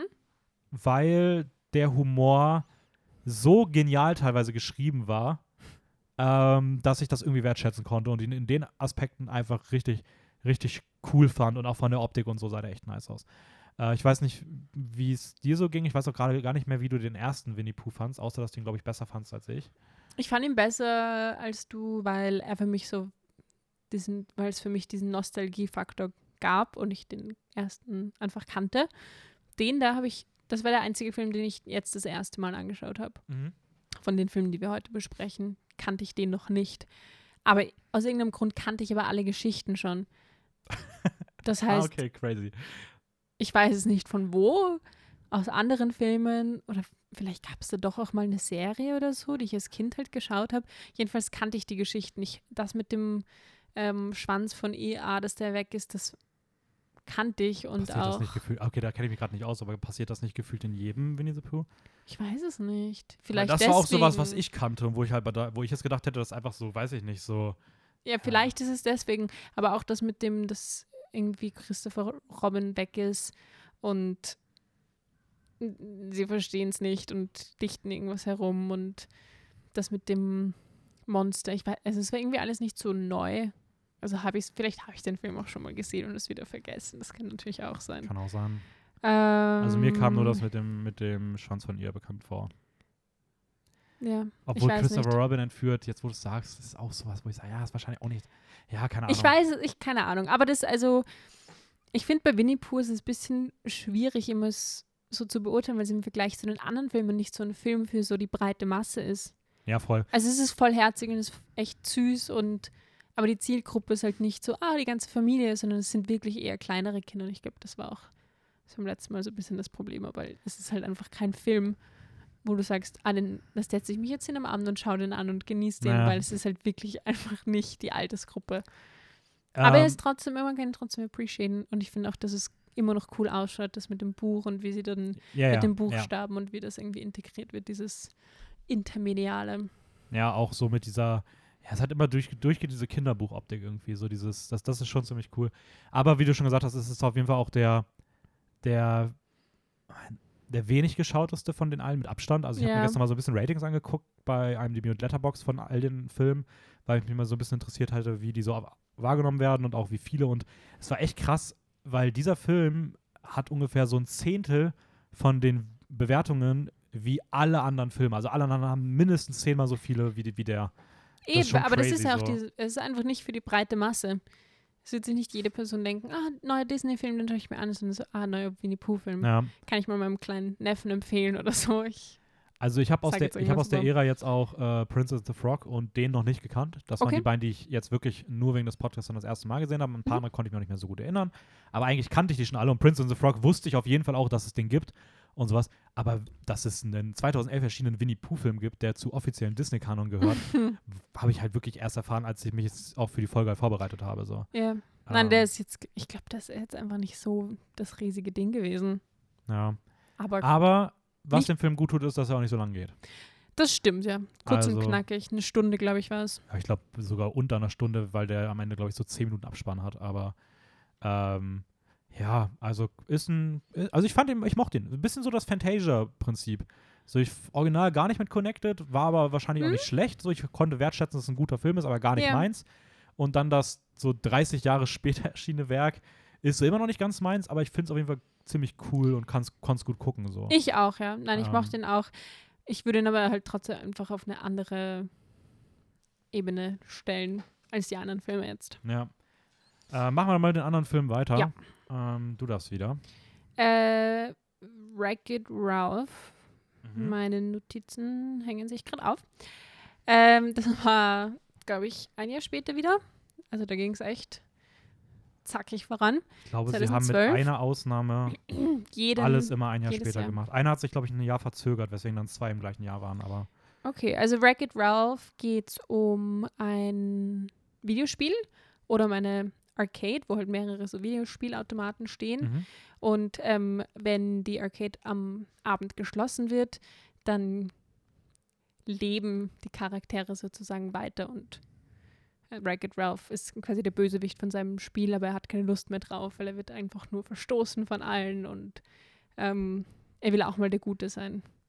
Und versucht dann in einem anderen Spiel eine Medaille zu, zu gewinnen, was aber mit gewissen Schwierigkeiten kommt, weil man darf in einem anderen Spiel nicht sterben. Ansonsten stirbt man. ja, dann wird man nicht gerespawnt. Genau. Was natürlich im eigenen Spiel schon passiert, wenn er vom Dach runtergeworfen wird oder so. Und natürlich hat es auch Konsequenzen, wenn du dein Spiel verlässt und du in deinem Spiel auf einmal nicht mehr auftauchst. Natürlich, weil dann denken die Spieler, Spielerinnen und Spieler, dass das kaputt ist. Und dann kann es natürlich passieren, dass du ausgesteckt wirst und das ist dann für alle problematisch. Ja. Und dann bist du, Da hast du den Turbo gemacht. dann hast du den Turbo gemacht. Wow. Ja. Ja, wird übrigens, ich glaube, das wird auch schon ganz am Anfang des Films Ich, irgendwann mal ja, gesagt. eh. Ähm, Gleich, gleich so zur Einführung, was passiert, wenn. Ja. Ja. Er, er landet dann in so einem ähm, Mario Kart Abklatschspiel. Äh, Sugar Rush. Sugar Rush, das ähm, Mario Kart durch ein Süßigkeitenland. Einfach wunderschön, ja. Also ich finde es ich find's eine, schöne, eine schöne Welt. Ja? Ja. Schaut richtig cool aus. Ja, und dort landet er und ähm, freundet sich mit einem Glitch an.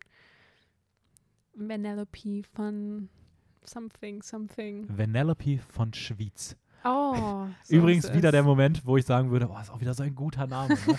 also ich weiß nicht, die haben irgendwie, was Namensfindung angeht, hatten die eine gute Ära. Ist schon ganz gut, ja. Also wirklich Flynn Rider und Vanellope von von Schwyz, wie kommt man auf sowas?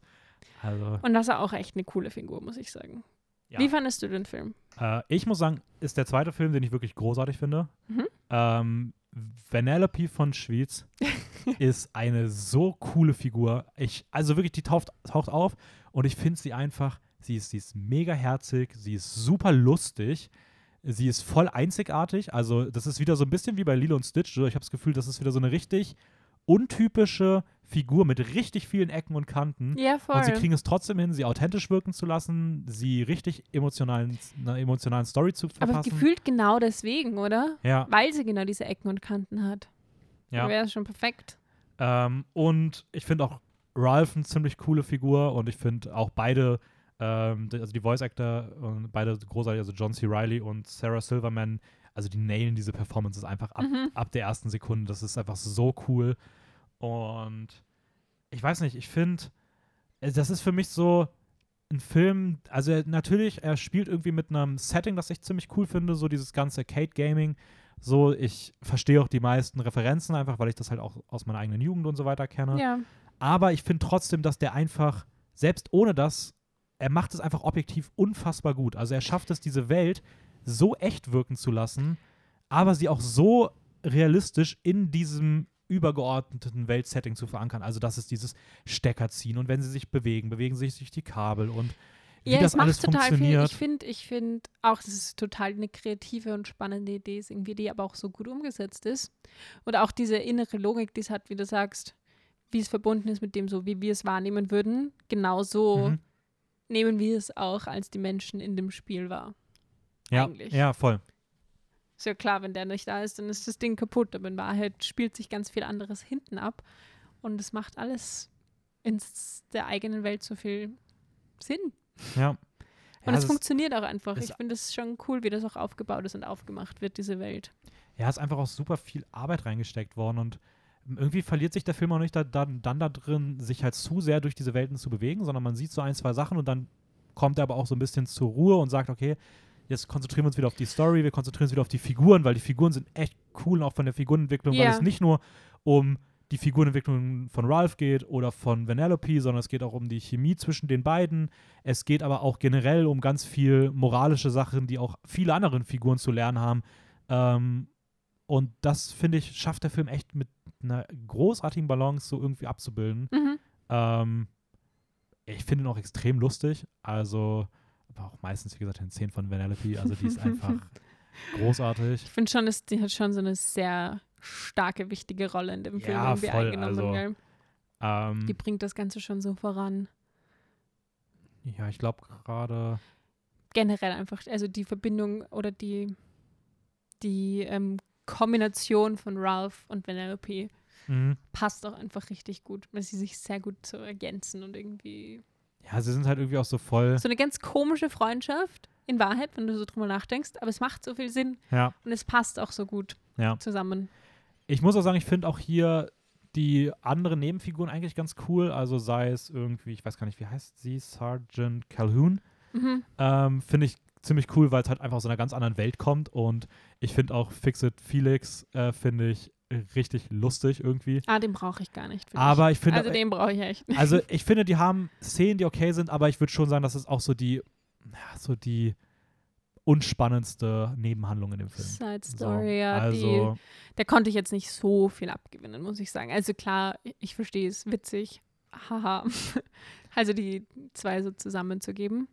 Ja, also das, das, also den, den, gerade den Aspekt, der ist halt voll unnötig. Aber es ist okay. Ich finde die Figur von Fix und Felix irgendwie schon wichtig, auch gerade mit dieser Lektion, die die anderen Leute zu lernen haben und er ist da so ein bisschen die Repräsentationsfigur für. ja, ja. Ähm, hat auch, wie gesagt, mit dieser Fähigkeit, dass er irgendwie verletzt werden kann und sich dann einfach mit dem Hammer wieder heilt. Das ist einfach irgendwie, keine Ahnung, irgendwie lustig. Aber diese Beziehung, die dann da irgendwie aufgemacht wird, ja, die sind ein bisschen, weiß ich nicht, also hätte es jetzt nicht gebraucht. So ist es. Aber, Aber allem, allem echt ein cooler Film. Und ich weiß noch, doch, als ich den das erste Mal gesehen habe, ähm, war ich echt überrascht, wie cool er ist, weil ich habe das nicht erwartet. Ich war so, oh, okay. Irgendwelche Videospielfiguren. ja. Ich Ja, war, ich ich glaub- war ja auch noch jünger, als der rausgekommen Ja, ich glaub, ist. der funktioniert- 13 oder so. Aber ich glaube, der funktioniert auch wirklich ohne, 12. wenn man so krass auf diese Videospielreferenzen steht. Auf jeden Fall, ja. Und Also. trotzdem, wenn ich ihn anschaue, verstehe ich die Referenzen trotzdem und Ja. mag ihn auch voll gerne. Ja, ist einfach auch diese ganzen, ich er glaube, hat mich auf diese grüne, diese, positiv überrascht. diese so. Sour Drops und so oder solche, also es ist einfach, oder die Oreo-Hunde oder sowas, Ja. einfach so lustig. ähm, ja, ist übrigens auch eine Oscar-Nominierung, ähm, hat er bekommen für bester animierter Spielfilm. Okay. Und den zweiten Teil gibt es auch. Ich glaube, der kommt dann Der kommt dann nächstes Mal, Folge. gell? Ja, die nächste Folge wird interessant. Ähm, okay, weiter geht's. Mhm. Ein Jahr später, wieder 2013, Frozen. Ähm, Mhm. Es geht, das ist natürlich jetzt das ist der Film, den ich am wenigsten eigentlich selber vorstellen wollte, aber äh, es geht um Prinzessin Anna Ja. und äh, die träumt von ihrer wahren Liebe und endlich wieder Zeit mit ihrer wundervollen Schwester Elsa zu verbringen. Elsa äh, lebt nämlich irgendwie ohne Kontakt zu ihrer Schwester. In ihrer Jugend hat sie, hat sie hat sie ihre. Eisfähigkeit nicht unter Kontrolle gehabt und hat äh, Anna eine, eine Frostschelle irgendwie verpasst und ähm, die wurde dann von Trollsteinen geheilt. Gerade so nochmal und seitdem ähm, hat Elsa, unterdrückt Elsa ihre Kräfte, ihre Eiskräfte, hat immer Handschuhe an und lebt abgeschottet. Die Eltern sind gestorben irgendwann, aber das hat nichts daran geändert, dass Elsa bis in ihr wachsendes Leben abgeschottet von Anna lebt. Doch dann, Sie sterben ja erst, dass sie erwachsen sind. ja, aber auch dann vergeht noch ein bisschen Zeit. Ein bisschen, aber nicht viel. Ja. Und dann zumindest kommt irgendwann, äh, kommt die, soll es zur Krönung kommen, wo Elsa als Königin gekrönt wird. Ähm, da trifft dann Anna und Elsa wieder aufeinander. Äh, Anna lernt zur gleichen Zeit noch einen, den, den- den Mann ihrer Träume kennen. Äh, Hans. Hans. Hans. Und ja, es eskaliert alles. Äh, es passiert ein Unglück. Elsa flieht in die verschneiten Berge und Anna macht sich auf den Weg äh, auf eine Rettungsmission ihr hinterher, wo sie auf den Rentierpfleger Christoph trifft und sein viel zu closes Rentier Sven. Ähm, und einen verzauberten Schneemann namens Olaf. Mhm. Gut. Nachdem Else das ganze Land eingefroren hat. Nachdem Elsa das ganze Land Arendelle eingefroren hat. Ähm, Okay, man erkennt schon an deinem Zusammenfassen des Inhalts, dass du jetzt nicht der größte Fan bist. Würde ich das hm, richtig einschätzen? also, bist du auf einem guten Weg. Ja? Ja. Ich muss sagen, ich hätte, ich habe den jetzt gerewatcht nochmal und ich hätte gedacht, ich kannte den schon, dass der Film bei mir in die Kategorie schlecht fallen würde. Nein. Aber er hat's, und ich weiß nicht wie, aber er hat es irgendwie geschafft, dass ich ihn als mittelmäßig einordnen würde. Okay. Wirklich, ist es so schlimm für dich? Weil ich habe schon das Gefühl, dass so, wenn du ähm, die Reaktion der, der, der breiten Masse anschaust, dass der so einer der erfolgreichsten Filme ist, Ja, das, oder? ist- das ist nämlich der Punkt. Das, deswegen habe ich nämlich gestern auch mal so ein bisschen Re Kritiken und sowas angeguckt, weil ich es Ja. wirklich interessant finde, weil ich nämlich genau den gleichen Eindruck habe. Frozen ist auf jeden Fall mit Abstand der erfolgreichste Film von allen, über die wir heute reden. äh, du siehst jetzt immer noch kleine Kinder Ähm, rumrennen mit Elsa und Anna Rucksäcken voll. und so. Das ist das größte Ding irgendwie. Aber es ist auch der unterm Strich, wenn es wirklich so um Ratings, Bewertung gibt, ist es der, der auch gleichzeitig trotzdem im Durchschnitt am schlechtesten bewertet ist von allen acht. Okay, spannend. Wieso glaubst Und du, ist das so? Ich weiß nicht, ich glaube, das ist so ein, so ein Hidden-Miss-Ding. Also ich glaube einfach, dass, dass einige Leute den wirklich lieben und das einfach hochziehen. Ich glaube, der hat mehr, der bekommt mehr Liebe prozentual als die anderen Filme so. für viele vielleicht auch so der Mhm. Lieblingsfilm, wenn man vielleicht mit aufwächst. Ich glaube gerade auch, also ich glaube gerade für Kinder funktioniert der halt wahnsinnig gut. Aber ich glaube auch, dass dieses, dass der halt vielleicht so gut für Kinder funktioniert oder dass der viele Schwächen mitbringt, die Kinder auch nicht explizit stören, andere Leute aber so mehr stören könnten, die vielleicht jetzt auch nicht mehr aufgewachsen sind oder, weiß ich nicht, die anders drauf gucken, Ja. dass da halt auch ein sehr großer Anteil den Film sehr schlecht dann findet und dass das halt irgendwie dann vielleicht den Durchschnitt runterzieht, aber halt nicht den finanziellen Erfolg so, weil die haben ja trotzdem ihr Geld dafür bezahlt. Absolut, ja. Ähm, aber weiß ich nicht, finde ich, finde ich halt auch bei Frozen ist, ist auf jeden Fall ziemlich interessant, wie das so irgendwie zusammenhängt. Okay, ich bin ein bisschen anderer Meinung als du. Ja, ich werde, wir können gleich noch ein bisschen auf ins, ins Detail gehen. Zu Frozen habe ich mir ziemlich viel aufgeschrieben. Ja. Aber du kannst erstmal, was, was magst du an ihnen? Ähm, okay, ich fange mal so an. Ich denke, genau das, was du gerade gesagt hast, hat mir das nämlich so ein bisschen in den Kopf gebracht, dass natürlich 2013, okay, da war ich 13 und es war genauso diese Zwischenphase irgendwie zwischen, oh, ich bin eigentlich schon viel zu alt für so Kinderfilme, aber andererseits still und heimlich genieße ich sie schon noch. Und Mhm. ich weiß auch, dass ich den im Kino geschaut habe, so als, ah, ich bin die große Schwester und ich gehe nur mit meinem kleinen Bruder ins Kino. Ähm, da, da, da, sonst würde ich mir den nicht anschauen, aber mein kleiner Bruder und deswegen gehe ich rein. Mhm. Und dann war ich richtig begeistert und mochte den wirklich gerne. Ich habe auch noch, ich weiß gar nicht, ob ich damals noch so ein Radio hatte, aber ich habe auf jeden Fall das Hörspiel und den Soundtrack als CDs geschenkt bekommen auch noch. Mhm. Ähm, ich habe auch also Let It Go auf zwei Sprachen auswendig den ganzen Tag gesungen. So. ähm, und ich mochte den, weil erstmals finde ich einfach die Story cool. Ich finde, das hat einfach was. Mit diesem, du kannst dich selbst nicht kontrollieren und dann bricht das irgendwie so aus, aber du, du willst es eigentlich kontrollieren lernen, aber du weißt nicht wie und du bist so voll am Struggeln mit dir selber und mit deiner eigenen Kraft und was du und wie du sie kontrollierst, aber irgendwie schaffst du es nicht. Und, ähm, und dann als zweiten Aspekt auch dieses, halt dieses Thema Schwesternliebe. Das war schon das erste Mal, dass es so in einem Disney-Film nicht die Rettung durch den Mann gab. Mhm. Und das war, glaube ich, auch schon so ein großes Ding, was mich irgendwie richtig gefreut hat, weil ich natürlich mit 13 k- konnte ich Schwesternliebe sehr gut nachvollziehen. Aber die Liebe oh, durch den großen Mann, gut, das haben wir eh schon hunderttausend Mal gesehen. Und das macht der halt einfach ein bisschen anders. Ja. Ja, das, das, da, also an den Punkten gebe ich dir auf jeden Fall vollkommen recht. Also, ich finde auch das Setting eigentlich von der Story ganz cool so. Ja. Ist jetzt nichts Außergewöhnliches, aber ich finde trotzdem, es ist ein cooles Setting. Ich finde auch diese Eiswelt und sowas. Ähm, das, das hat halt schon, es fühlt sich sehr unique an so und das, das muss man bei dem Film einfach auch zugute halten und dafür mag ich ihn halt auch. Ja.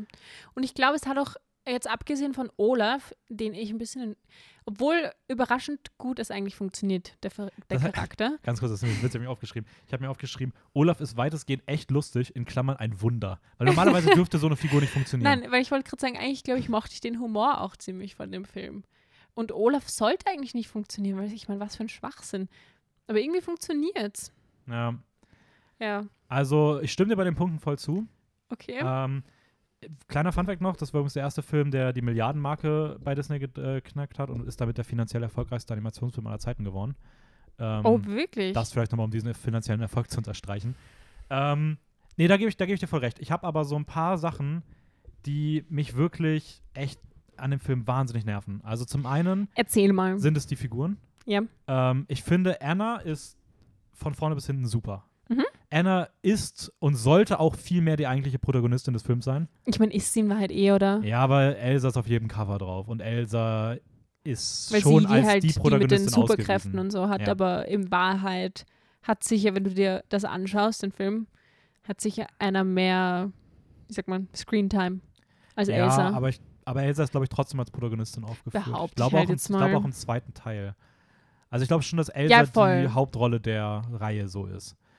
Äh, ich habe ein ganz großes Problem, und das ist auch beim Rewatch nicht weggegangen, und ich, ich habe wirklich versucht, dem mehr Chance zu geben. Ich habe ein riesiges Problem mit der Figur von Elsa.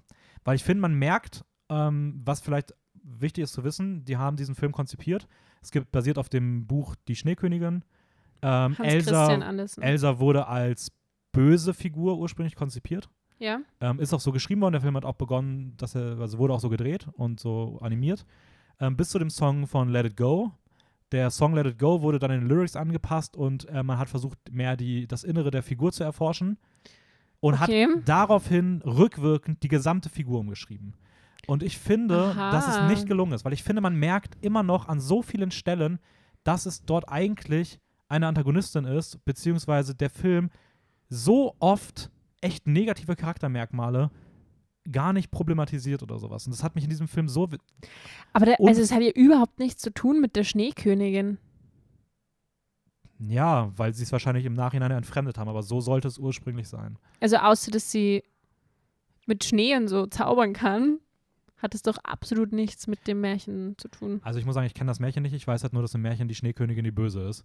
Ja, voll. Ähm, und dass das halt eine ja, Umwandlung davon sein sollte. Ja, Aber ich finde es halt interessant, dass sie den Film halt, also dass sie die Figur als böse konzipiert haben und es mitten im Film Voll spannend, haben. ja, was wusste ich nicht. Und ich finde halt, das merkt man noch, weil irgendwie so, ich, ich finde auch, der Film schafft es nicht für mich nachvollziehbar darzustellen, wie Elsa sich gegenüber Anna verhält. Du hast, okay, es passiert das in der Kindheit, sie lebt abgeschottet, aber sie geht halt immer wieder, obwohl sie ja scheinbar Handschuhe hat und so, sie geht dem Gespräch ihrer Schwester immer aus dem Weg. Und ich hasse es, wenn Figuren, wenn nur Konflikte entstehen, entstehen weil Figuren einfach in Situationen, wo du einfach mal miteinander reden könntest, einfach per, per Tu nicht miteinander reden wollen. Ja, aber andererseits ist es sehr realistisch.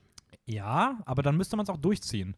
Weil dann sagt man, okay, sie hat ihre Fähigkeiten halt gar nicht unter Kontrolle. Ja. Sie rastet ja auch vollkommen aus, alles friert ein. Sie hat ihre Fähigkeiten gar nicht unter Kontrolle. Und dann geht sie raus und ohne dass du irgendwie siehst, dass sie irgendwas lernt, erschafft sie einfach aus dem Nichts ein perfektes Schloss mit ganz kleinen Details. Und Okay, aber das ist ja, weil sie sich dort oben plötzlich frei fühlt. Sie fühlt sich nicht mehr eingesperrt, sie fühlt sich Ja, nicht mehr unterdrückt und ist so, jetzt kann ich einfach frei sein und muss es nicht verstecken. Aber und deswegen ist es ja auch so ein großer Mo- Moment für sie. Und dann später kommt Anna zurück und dann hat sie plötzlich wieder diesen Druck und fühlt Nee, sich wieder so gepressured aber auch und dann. Aber auch danach, wenn sie dann wieder da in die Situation kommt, fängt sie an, die Leute mit dem Eis zu, in Präzisionsarbeit zu bedrohen. Also ja, weil wirklich, sie Panik hat. Genau, was ja auch okay ist. Aber sie kann es perfekt kontrollieren. Sie kann die, diesen, diesen Eiszapfen genau bis an die Kehle gehen und kein Millimeter weiter. Das ist eine perfekte Kontrolle. Aber bei diesem Anschlag im Königreich wirkt es halt so, als ob sie es noch nie kontrollieren konnte. Also als ob es einfach komplett aus ihr rausplatzt, sie jederzeit alle verletzen könnte. Ja. Und ich finde, der Film schafft es überhaupt nicht, mir ein Gefühl dafür zu bekommen, wo sie eigentlich steht. Und rückwirkend finde ich nämlich, dass es nämlich einfach danach wirkt, als ob, wenn sie pissig ist, sie einfach irgendeine Scheiße baut und alle mit Leute mit reinziehen. Das ist ein kleiner Spoiler, das wird in Teil 2 weitaus schlimmer als hier, ähm, was so ihre Rücksichtslosigkeit rein angeht. Aber ich finde, Elsa ist eine unfassbar egoistische Person. Und das nervt mich per se an dieser Figur, weil es einfach auch nie irgendwie mal kritisch reflektiert wird. Also auch die anderen Figuren, irgendwer, der sie mal irgendwie dafür zur Rede stellt, dass sie teilweise halt echt Scheiße baut. Und das ist auch okay. Man kann Scheiße bauen, aber es wird irgendwie dem Film alles so heroisiert. Hm. Und das nervt mich unfassbar an ihr. Da spüre ich doch schon ein bisschen Wut aus Teil 2. aber. Ähm, Okay, finde ich, also du hast auf jeden Fall gute Punkte. Ich verstehe auch, was du meinst. Ich habe das echt, muss ich zugeben, noch nie von der Seite so Vor allem, sie jagt ja danach. betrachtet. Vor allem ganz kurz, das muss mal noch sagen. Sie jagt ihre Schwester dann anschließend mit einem von ihr erschaffenen Eisgolem über eine Klippe. Also, das, das ist halt einfach, das kannst du, das, das, und das wird als, mich nervt es so sehr, weil das ist halt auch ein Film für Kinder und für, und, und natürlich ist es nicht realistisch, aber wenn ich weiß, was ich für Filme in meiner Kindheit geguckt habe, es geht ja schon darum, dass man gewisse Werte und moralische Sachen auch durch sowas kennenlernt. ja. Und es wird in diesem Film einfach nie reflektiert, dass eine Person, auf die zugegangen wird und die dann einfach alles kontrollieren, also die das auch kontrollieren kann, wirklich ihre Schwester über eine Krippe, also die, kann, die, die, die hätten alle dabei draufgehen können. Und es wird nicht einmal irgendwie gesagt so, ich entschuldige mich dafür. Das, das gibt es alles nie. Okay, jetzt wird es sehr hitzig. Ähm, ich habe das gar nicht so, muss ich sagen, in Verbindung gebracht, damit ich, also für mich in meinem Kopf war das immer so, ja, so, die hat halt dieses Monster erschaffen, damit die halt mal weggehen. Aber danach hat sie keine Kontrolle mehr über dieses Monster. Sie hat ja auch keine Kontrolle darüber, was jetzt Olaf sagt und macht. Also sie hat Olaf Ja. erschaffen, aber seine Persönlichkeit und was er tut und wie er handelt und warum er wie handelt, hat, das steuert sie ja nicht. Aber selbst wenn man sagen würde, dass sie keine Kontrolle darüber hat, Ja. ist sie ja immer noch dafür verantwortlich. Und das macht der Film nicht ein einziges Mal ansatzweise zu. Er, er macht es nicht mal zu einem Thema. Gar nicht. Ja, nein, du hast recht. Und das macht er auch Du im zweiten Teil nicht, wo Elsa wirklich dann aktiv ihre Schwester in Lebensgefahr be- bringt. Ich kann mich nicht mehr dran erinnern, den habe ich ja nur einmal Ah, geschaut. wir in drei Wochen rüber. Ja, ja. so ungefähr. Ähm, also wie gesagt, ich habe ein riesiges Problem mit der Figur von, von Elsa. Man merkt es, ja. Ähm, ich bin auch gar kein. ich finde find auch. Christoph ein bisschen creepy.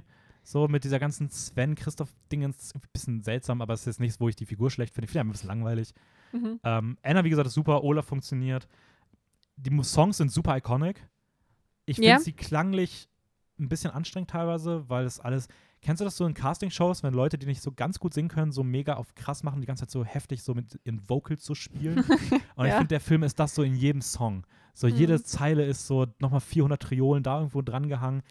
Aber Du sie sind meinst nur die cool. Songs, nicht wie sie gesungen werden, oder? Ja, ich, also ich finde schon die Stimmen. Also ich finde, andere Songs haben, klingen einfach irgendwie ansprechender. Also der hat, die Melodien hier sind absolut genial. Let It Go ist, kann man sagen, was man möchte, ist einfach unfassbar ikonisch geworden. So ist es. Ähm, aber ich finde, die Stimmen, es ist so alles sehr geschrien und alles sehr auf extrem krass Emotionen in jeder Zeile. So, es ist ein bisschen too much irgendwie. Ja. Ähm, und ich glaube, mein letzter Punkt, den ich noch habe, äh, ist jetzt ein kleiner Spoiler, aber ich denke mal, jede Person hat Frozen gesehen und ich würde gerne darüber reden. Davon und deswegen ausgehen, ja. ist es halt so jetzt. Also wenn ihr das nicht hören wollt, dann müsst ihr jetzt irgendwie mal einfach ein bisschen wahllos vorskippen. ähm, ich hasse diese Disney Twist Villains. Und das beginnt hier. Mhm. Das wird auch jetzt in den nächsten Filmen immer wieder, ich glaube, in, wirklich in den nächsten drei ist das der Punkt, der mich am meisten stört. Dann hatten wir das davor nicht auch schon? Nie so schlimm wie jetzt. Weil vorher war es. Achso, ich meine, bei Gothel wussten wir als Zuschauerinnen immer, wer es Ja, ist. und Bei Wreck-It Ralph. Ist es ein bisschen, ist es ein versteckter, weil das ist eigentlich schon der Villain, auch. aber du weißt nicht wirklich, was genau dahinter steckt. Aber es ist trotzdem schon ab Anfang an der Villain so eigentlich. So ein bisschen einen Twist gibt's schon. Ja, aber hier finde ich wirklich, beginnt es halt damit, dass sie irgendwie gar nicht mehr sich Mühe geben, vernünftige Antagonisten zu schreiben, sondern einfach random irgendwelche nicht vorhandenen, also es gibt keinen Hint darauf. Also du erschaffst eine Figur, es gibt keinen einzigen Hint darauf, dass das die böse Figur ist. Ja. Und 20 Minuten vom Ende, einfach nur des Schockes und der Überraschung wegen, machst du halt Bam. sowas und alle Leute, oh krass, hab ich ja nie mit gerechnet, wie heftig. Ja, sie haben mir so, nee, Hätte also, ich aber echt nicht damit gerechnet. ja, natürlich rechnest du damit, weil es kein, es gibt keine Grundlage dafür. So. Es, du, du hast ihn nicht einmal, du, du, du erfährst 20 Minuten vom Ende, wer der, wer der Villain ist. Du hast keine Charaktermerkmale bei ihm. Es ist nicht so, dass da irgendwas aufgebaut wird, dass du viel in die Gedanken reinkommst, in die Beweggründe reinkommst, sondern es wird halt alles so schnell, schnell am Ende gemacht und es steht nur der Schock so im Mittelpunkt. Aber rückwirkend, die Figur musste eh weg. Also die Figur hat eh gestört, weil alle waren auf Christoph und natürlich, du hast Hans seit 14 Minuten nicht mehr gesehen. Du musst ihn jetzt am Ende nochmal irgendwie aufgreifen und du kannst jetzt nicht irgendwie, es wäre langweilig, wenn es einfach nur dazu kommt, irgendwie zwei Dudes, die irgendwie beide um die gleiche, okay, bisschen langweilig, wir müssen irgendwie noch so einen Climax haben. Also was machst du ja? Du machst einfach irgendeinen dummen Twist am Ende so. Und das ist, ich weiß nicht, also das kann man halt immer machen so. Das ist für, du, du schreibst ein Drehbuch und merkst, das Ende ist nicht spannend genug. Ja, dann suchst du aber irgendwie eine Figur aus und würfelst es einfach aus und die Figur wird einfach random böse. So. Also, keine Ahnung. Es, es ist was, was mich.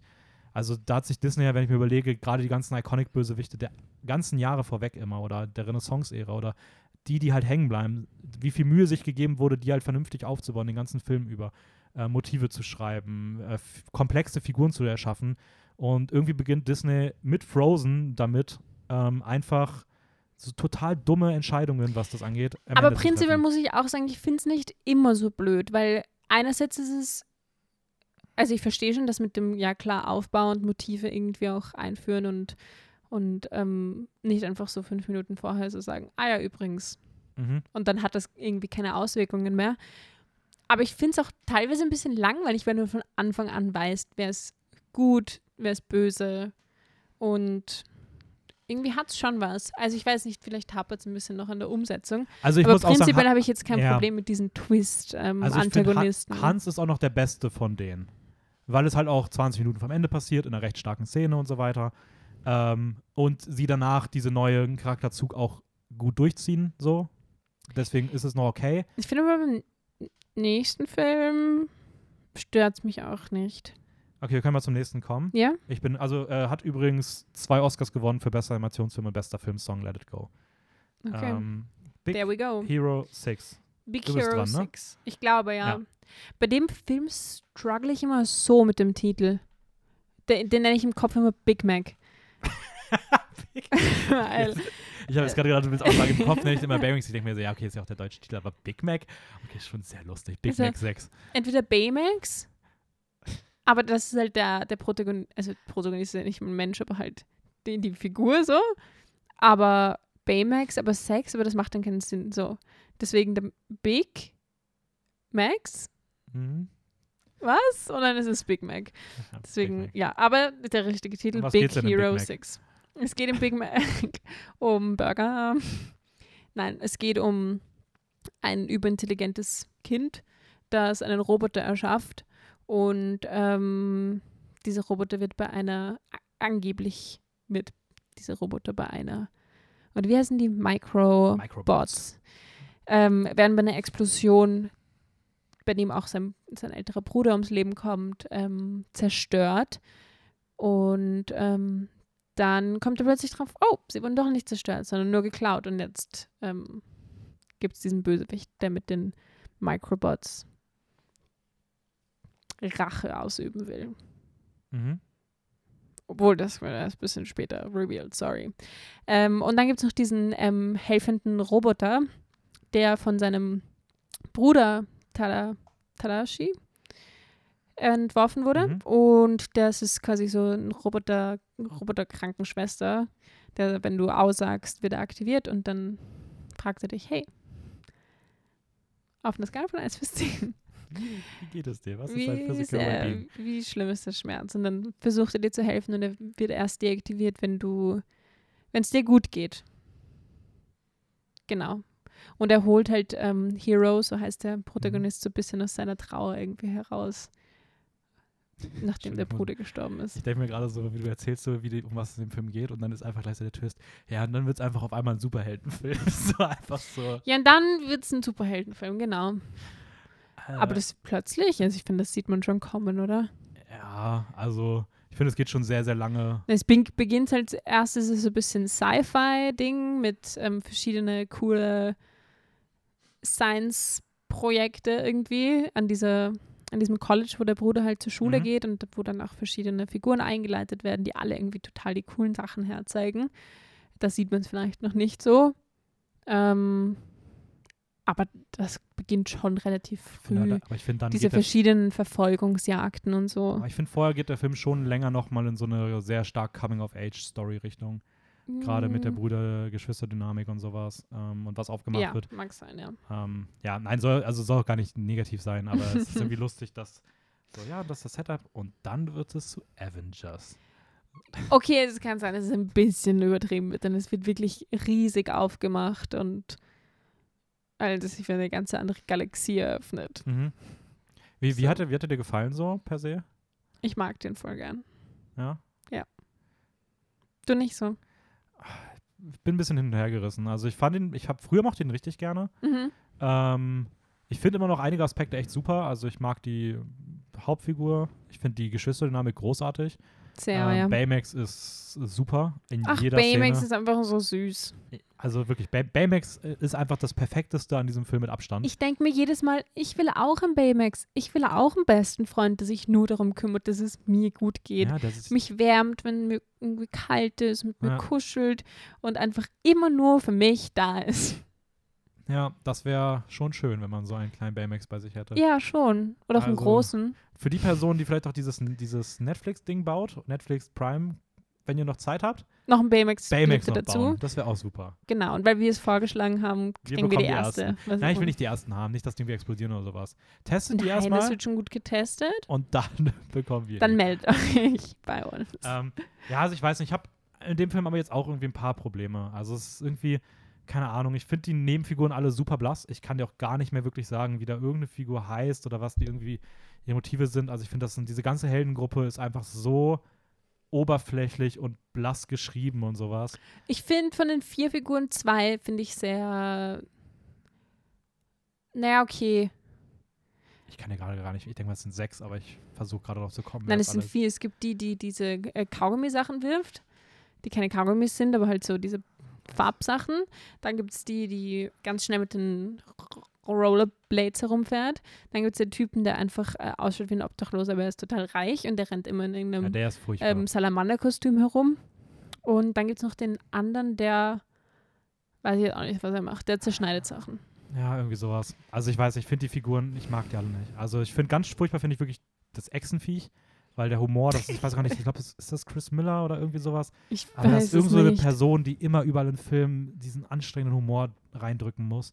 Gerade in so Comic-Sachen und ich fand den unfassbar anstrengend und nervig. Ja, Ähm, und ich finde der Rest, sorry, aber es ist einfach, sie bleiben alle blass. Also äh, vielleicht sind die Fähigkeiten teilweise ganz cool, aber die haben gar keinen Charakter. Also nichts, du sie stehen halt so als Gruppe irgendwie da, um, um die Story voranzubringen, um Hero irgendwie weiterzuhelfen.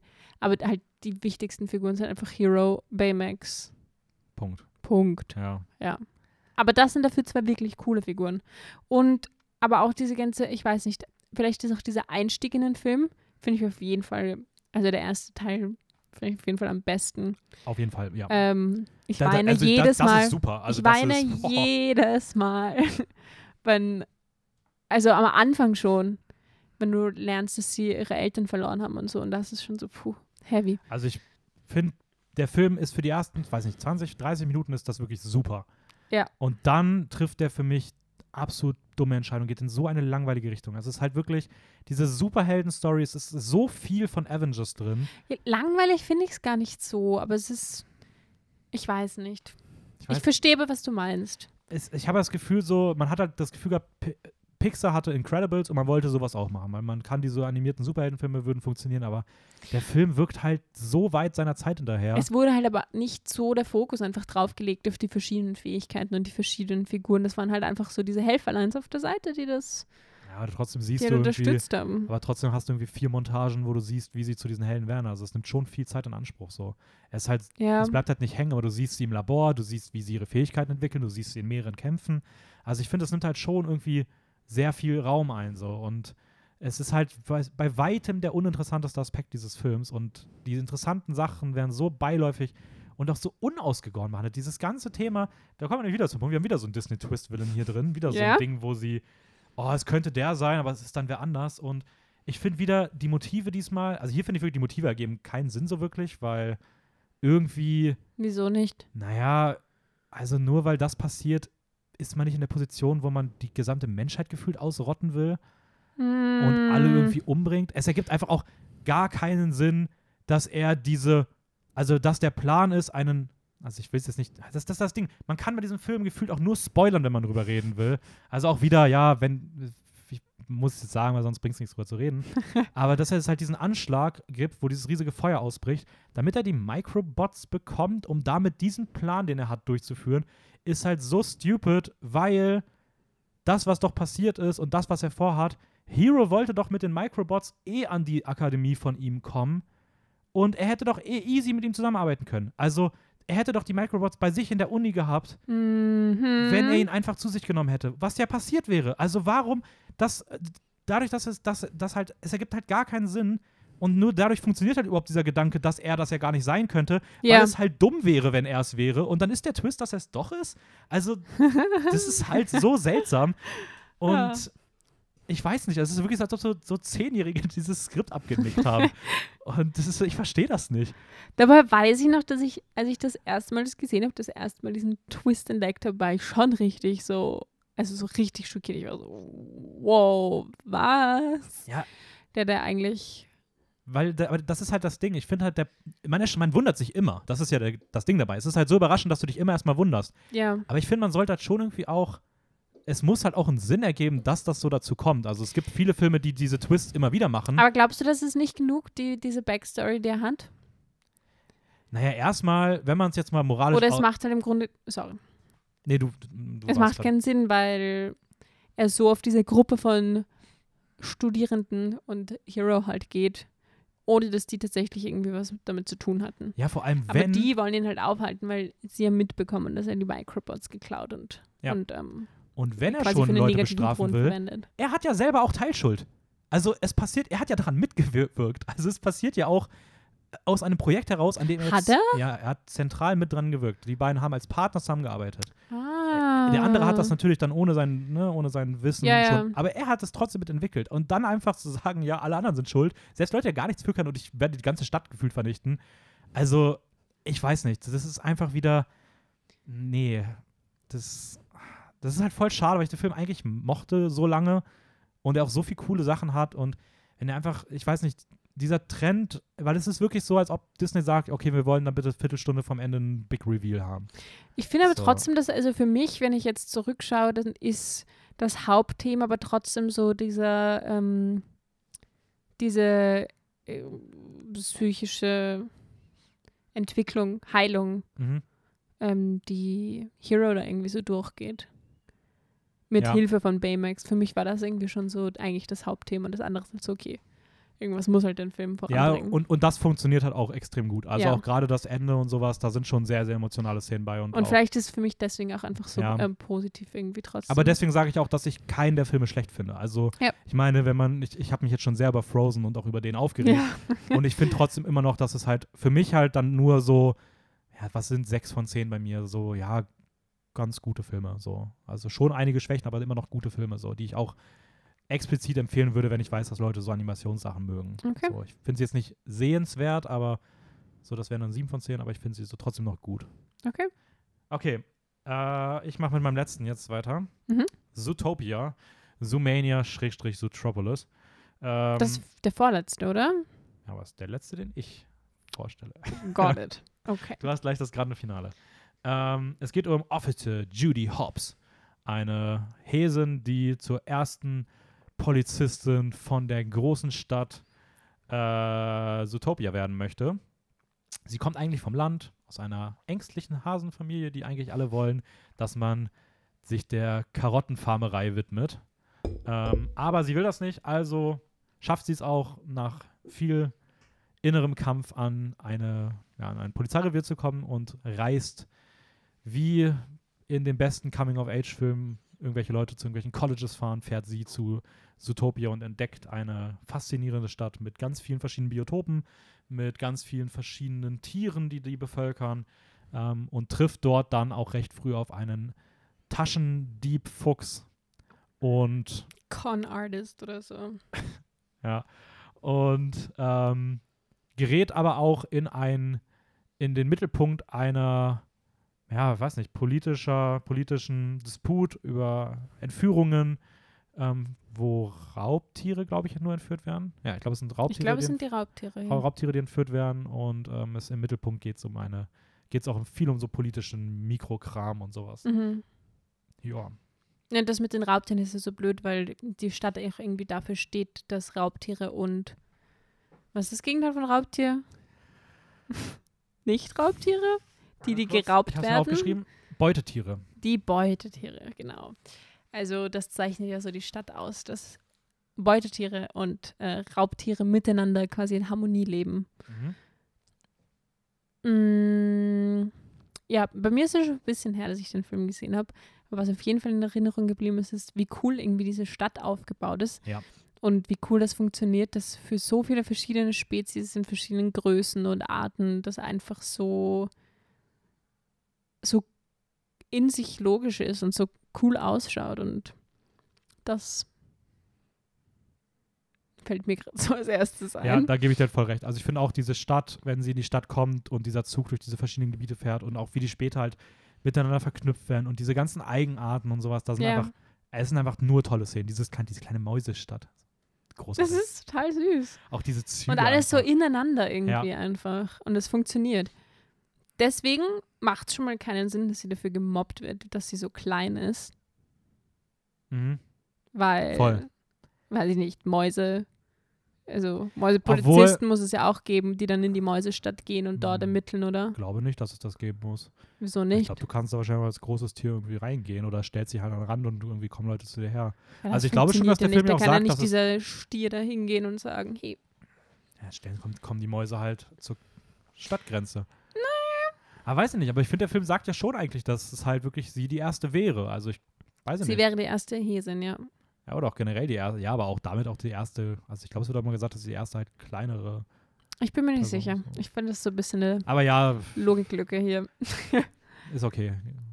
hast schon recht. Es wäre irgendwie Ja. weird, wenn die einen Tatort untersuchen sollen. Ja, schon. Oder? Ich nehme immer das Haus mit. Die steigen einmal drauf und die ganze Stadt ist kaputt gefühlt.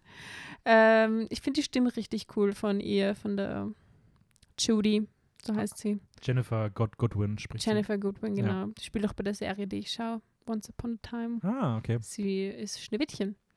Mm. Und von irgendwo anders kenne ich sie auch, aber das, da fällt mir der absolute Titel nicht ein. Ich muss aber sagen, ich finde beide Voice Actors extrem gut. Ich finde auch Jason Bateman ist auch cool, ja. macht auch den, die Rolle von Nick äh, auch ziemlich, also ist schon, der hat, doch, der hat schon ganz schön viel Charme so. ja. Also es passt ziemlich gut.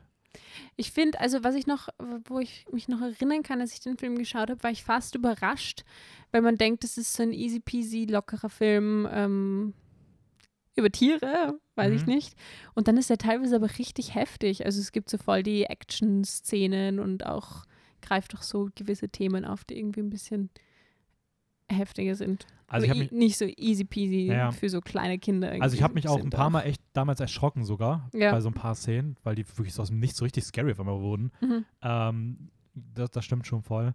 Ähm, okay, weil du es ja gerade gesagt hast, er greift so ein paar Themen auf. Ich glaube, das können wir mal direkt zu dem Punkt kommen. Gleich einhaken, ja. Ähm, weil das ist so der Punkt, den ich hier gleichermaßen irgendwie am ambitioniertesten finde, Mhm. aber wo ich irgendwie auch das größte Problem mit habe.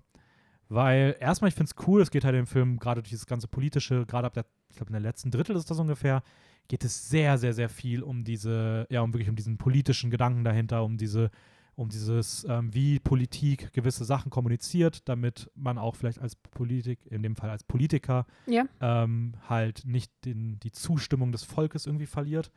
Ähm, und wie auch ganz explizit dann wirklich es so um Race geht, weil der Film macht dann sehr, sehr stark dieses Thema Raubtiere Race, versus. Beutetiere Ja. auf ähm, und verhandelt da ganz viel und ähm, ich habe ein grundsätzliches Problem damit, was ich einfach nicht, also was ich einfach auch nicht finde, dass der Film sich da sensibel verhält. Und zwar, er will so, also ich meine, das ist immer noch ein amerikanischer Film. Ja. Ne? Es, ähm, diese Debatten, die dort angestoßen werden, diese politischen Sachen, die da passieren und wie auch gerade so diese Polizei damit reingebracht wird und so weiter und so fort, ähm, ist, glaube ich, in Amerika am prominentesten, sage ich mal, mit zu vergleichen mit äh, dem Konflikt Polizei und weiße Leute gegen die schwarzen Leute, ähm, Black Power Bewegung und all sowas. Und der Film sagt jetzt aber, und er teilt das auch ganz explizit und benutzt diese Metapher von Raubtiere versus Beutetiere. Und sagt, die Beutetiere sind die weißen, elitären Menschen Ja. und die Raubtiere sind die schwarzen Menschen. Und in dem Moment, wo er diese Metapher aufmacht, kommen halt zwei Sachen mit. Zum einen sagt er, naja, es gibt ja auch eine Biolo also es gibt ja einen biologischen Unterschied zwischen beiden, also zwischen beiden Gruppen. Ja. So, weil Raubtiere und Beutegruppe kannst du biologisch voneinander trennen und es sagt halt, ja, okay, biologisch sind es halt unterschiedliche Sachen und die leben nur in Harmonie, weil die Raubtiere sich den Beutetieren angepasst haben. Also die Raubtiere verhalten sich ja in dem Film, damit es zur Harmonie kommt, eigentlich wie Beutetiere. Sie fressen sie nicht mehr, sie las, gehen also nicht mehr ihren Trieben Sie nach. gehen nicht diesem Drang nach der Jagd nach. Genau, sie gehen du? nicht den Drang nach der Jagd nach, sondern Ja. verhalten sich zivilisiert. Und da ist halt so eine Metaphorik drin, wo gesagt wird, schwarze Menschen dürfen nicht ihren Trieb nachgehen, ihren, ihre, also diese ganzen, ich meine, es wird immer wieder gesagt, das sind die, also früher wurde es immer wieder gesagt, schwarze Leute werden immer als die Wilden dargestellt und sowas. Und das steckt halt hier irgendwo drin und es wird sogar noch gesagt, dass das so eine biologische Grundlage hat. Und ich finde Ja. halt irgendwie, das ist eine komische Metaphorik, weil sie halt einfach nicht richtig ist. Also es ist halt einfach eine Vor allem ist es dann auch so in sich widersprüchlich, wenn sie ja eigentlich eine gute Message oder rüberbringen wollen. Genau, sie wollen, Sagen ich, wollen, ich, ich hey, unterstelle denen auch auf gar keinen wir- Fall, dass das böswillig ist. Ja. Aber es ist irgendwie nicht final durchdacht so. Und so auf ein bisschen so auf, auf, ja, ein bisschen halbherzig. So, man hat einen guten Gedanken und will das irgendwie umsetzen und hinterfragt aber gar nicht, was es damit auf, genau auf sich hat oder versteht das Thema auch gar nicht komplett. So. Und das finde ich halt. es ist wieder die Frage, wer mitgearbeitet hat, wer im Hintergrund also Ja. die Fäden gezogen hat und wer Und das finde ich halt irgendwie schwierig, weil ich würde es irgendwie ungeil finden, wenn meine Kinder so einen Film sehen. Ähm, also meine potenziellen Kinder. Ja, so, so all die Kinder, die da Ja. hinten Wenn die so einen Film sehen und sich dann und, und dann sich an so an so Debatten rund um das Thema beteiligen und sagen, ja, aber die Schwarzen sind ja wie die Raubtiere und wenn die Ja, aber glaubst du, dass Kinder das verstehen? also ich glaube Ich schon, glaube nämlich nicht. Ich glaube nicht, dass, weil Kinder sehen das nicht mal so, das ist ja erlernt. diesen Unterschied zu ziehen. Und ich glaube, dass Kinder schauen sich das an und sehen halt die Tiere, die Raubtiere und whatever, aber die, die ziehen dann nicht den Vergleich zu Menschen. Ja, aber ich, aber ich glaube, sie speichern schon das ab, was dort passiert. Und wenn sie irgendwann mit so einem Thema konfrontiert werden, greifen sie halt schon auf sowas zurück, wo sie das halt auch, wo man das halt auch mal vielleicht gesehen hat oder wo man das halt irgendwie mal mitbekommen hat. Ja, aber ich bezweifle trotzdem, dass dann so ein Kind kommt und, und sagt, ja klar, die Vielleicht- Beutetiere stehen für die Schwarzen Aber vielleicht ein Jugendlicher. und die ähm, Raubtiere oder was? Die Beutetiere stehen für die Weißen, die bla bla bla, whatever. Ja, oder, Jugendliche, oder, ja, oder vielleicht, man aber nimmt vielleicht den falschen Gedanken mit Harmonie leben, wenn sich eine Gruppe einfach nur anpasst an die andere Gruppe. Ja, maybe. Um es herunterzubrechen Ja. auf was, was man vielleicht auch schon in jüngeren Jahren versteht. So. Womöglich, ja. Und das finde ich halt, also natürlich wird jetzt wahrscheinlich kein, keine Siebenjährige irgendwie oder ein Siebenjähriger checken. Ah, die Raubtiere sind jetzt die äh, Schwarzen und so. Aber ich glaube schon, dass du dieses, diesen, also dass da schon Grundgedanken drinstecken, die nicht unreflektiert einfach so an Kinder vielleicht cool sind, weiterzugeben. So. Ja, ja, Ähm, ja. Unabhängig davon, und das will ich diesmal gar nicht zu weit aufführen, dass dieser Film hat den beschissensten Twist-Willen überhaupt, weil der passiert wirklich, ich habe darauf geachtet, das passiert, glaube ich, fünf oder sechs Minuten vom Ende. Und da reicht halt auch für keine Motive mehr. Also du hast, bei Hans hast du noch Motive, weil da sind noch 20 Minuten Zeit, da kannst du noch ein bisschen was erklären. Mhm. Hier ist das Motiv wirklich, basically wird gesagt, hä, geht es dir nur um Macht? Ja. Ende. So, das, ist, das ist halt das Einzige, was noch überbleibt, wenn du deinen Twist halt sechs Minuten vors Ende legst. So. Ja, ja. Ähm, absolut lächerlich, aber naja. naja. Ähm, aber ja, wie, wie, was wäre so dein abschließendes Urteil? Wie fandst du den so? Durchschnittlich. Du bist großer Fan von der Faultierszene, richtig? Das, das ist das eine, was mir so im, im Kopf geblieben ist, ja, die Faultierszene. Ich habe auch das Gefühl, dass das so einen großen Teil von dem Film eingenommen hat. Aber vielleicht auch nur, weil das wirklich am, am meisten einfach hängen geblieben ist. Und beim ersten Mal war es total witzig, aber nach dem Ja. fünften Mal sehen ist man so, stop it. Ja, also ich muss please. auch sagen, stimme ich dir zu. Beim ersten Mal fand ich sie auch Es lustig, ist jetzt nicht so witzig. aber es ist halt irgendwie schon, wenn man es immer wieder guckt, irgendwann ist dann, da merkt man halt, dass die, die Szene auch wirklich zieht. Und es wird, äh, ja, es zieht sich und es ist einfach mühsam. Außer wie diese weirde Szene in diesem komischen Nacktverein, so, das ist auch irgendwie so, ich weiß nicht, ein bisschen random. Ja. Also, naja. Ich muss sagen, ich mag diese Buddy-Cop-Dynamik. Also dieses, dieses typische Buddy-Cop-Filme, die es früher mal gab, so zwei Leute, die eigentlich gar nicht miteinander agieren könnten, Ja. die sich dann irgendwie anfreuen und das auf so einer Detective-Mission. Großartig. Und es funktioniert auch gut mit den beiden. ja. Die, die, die haben schon noch Die eine irgendwie coole so eine Chemie, coole so. Chemie. Ja. Und die Filmreferenzen an sowas wie der Pate und sowas, das ist einfach, es- ja, okay. ist schon sehr, sehr lustig. Ja. Ähm, hat übrigens ein Fun-Fact noch, äh, weil wir jetzt auch immer wieder andere Namen gesagt haben. Im Original heißt der Film Zootopia, ne, auch so wie die Stadt heißt, in Amerika. In den meisten europäischen Ländern heißt er Zootropolis. Und nur, und, und nur im deutschsprachigen Raum heißt er Zoomania. Also komplette Ähm, Verwirrung hier. Es geht auf, darauf zurück, dass es wohl eingetragene Namen gibt für Zoos. Also ich glaube, im Deutschen darfst du den nicht so, so nennen, weil irgendein dänischer Zoo wohl das als Markennamen eingetragen hat und deswegen dann nur. Zoomania irgendwie übergeblieben ist. Na gut, dann heißt er halt so. Ist Naja, das, wie nennen wir ihn? Sumania oder so? Ich nenne ihn mittlerweile Zoomania, also Zootropolis habe ich erst in der Recherche gehört. Ich habe ihn immer. Zoomania und mittlerweile nenne ich ihn, glaube ich, eher Zootopia, Ja. weil ich mittlerweile eher die englischen Titel. Ja, Letterbox halt. voll, da steht nur Äh, der hat eine. übrigens einen Oscar gewonnen als bester Animationsfilm. Und damit kommen wir zum letzten Film, dem Finale für heute. Mm, Ja, der letzte Film Vajana oder im Englischen Moana. Wieder unterschiedliche Macht Namen. überhaupt keinen Sinn. Das Weißt du warum? Ich, nein, weißt du es? Ja. Erzähl. Ähm, er heißt im Original Moana. Und auch hier wieder, ich weiß nicht, ob es gesamt Europa ist, aber zumindest im deutschsprachigen Raum, ähm, zwei Gründe. Ich glaube, zum einen ist es wieder auch ein eingetragener Name von einer Pornodarstellerin. Von Aha, Moan okay. halt. Ja. Und ich glaube, ich weiß auch nicht, ob es wirklich eingetragen ist oder ob es nur eine Prä Prä prominente Person gibt. Und man wollte nur nicht, dass Kinder anfangen, nach Moana zu googeln und auf sowas kommen. Und deswegen hat man es umgenannt Vajana. und im, in Amerika ist es wurscht. Weiß ich nicht. Deswegen, es kann auch sein, dass da, wie gesagt, noch diese Lizenzdebatte mit reinspielt, dass Ja. halt die Pornodarstellerin vielleicht das als Markennamen irgendwie geschützt hat und es deswegen dann auch nicht erlaubt war hier. Ähm, aber ich habe auch mal in einem Statement gehört, dass sie halt gesagt haben, auch damit halt Kinder das nicht beim Googeln. Okay, na gut. Warum das dann in England äh, oder in Amerika halt dann nicht der Fall ist, keine Ahnung. Vielleicht nutzen die dann das Internet. Okay, das heißt, wir sagen jetzt Vajana. Ja, ich, also den Film, Also Vajana, übrigens die englische Stimme gesprochen von einer der Love Interests in dem Film, den ich am Anfang vorgestellt habe. Ah. Crush. nicht vergessen. Von Olli E. Crevalio. Genau, ihr, ja. Mhm. ähm, worum geht's in Vajana? Also es ist verortet auf so einer hawaiianischen Insel, zeigt so ein, ein Volk, das irgendwie da ganz ha- harmoniebedürftig miteinander lebt, aber auch immer qua quasi ja sehr verbunden mit dem Ozean ist und die Häuptlingstochter, ist es ein Häuptling? Mhm. Anführer? Ich weiß es nicht. Ja, würde ich schon so sagen. Ja, ja. ähm, die zieht sehr zum Ozean, aber weil der Vater eine sehr schlechte Erfahrung gemacht hat mit Meeren, ist es so, nein, niemand darf ins Wasser und du darfst überhaupt nicht über die und die Grenze. Und sie will aber die Welt sehen und sie will das Meer entdecken. Und dann ähm, macht sie sich auf eine Reise, um das Herz von Taifiti zu finden, weil leider die Fische immer wieder sterben. Und da gibt es halt so eine, so eine Sage davon, dass Boah, ich kann mich jetzt gar nicht mehr so genau an diese Sage erinnern, muss ich sagen. Dass der Halbgott Maui das Herz von Tefiti gestohlen hat, um es den Menschen zu schenken. genau, so ist dann halt es. das alles ausgelöst wurde. So ist es. Er wollte eigentlich nur was Gutes tun, aber es war jetzt nicht so gut. Und jetzt sterben die ganzen Fische und irgendwie versucht sie dann auch so ein bisschen die Ursache dafür zu finden. Oder versucht Maui eigentlich zu finden und ihn dazu zu bringen, das rückgängig zu machen. So. Ja, und nicht nur, nicht nur die Fische, ich glaube auch die Natur.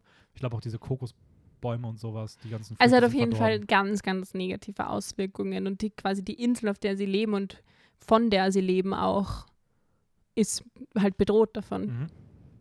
Ja. Ja. Und Ja. dann geht ein Abenteuer los. Geht ein Abenteuer los mit dem Floß und Hahn und-. Schweinchen. Ja. Aber das Schweinchen kommt gar nicht mit. Nee, das Schweinchen kommt nicht mit. Der Hahn kommt mit. Hey, hey. Hey, hey. Hey, hey, einfach. Ja. ja. Ähm, ja, gut zusammengefasst. Ja, Äh, wie. Ich, ich mag den Film. Ich finde den richtig süß. Auch irgendwie mit diesen ähm, verschiedenen Mythen und wie das dann so umgesetzt wird, dann was wie tatsächlich war. Mhm. Und ähm, auch dieses Verbundensein mit der Natur hat man da, finde ich, wieder so. Oder, oder mit dem Geist, zum Beispiel von der Großmutter Mhm. jetzt.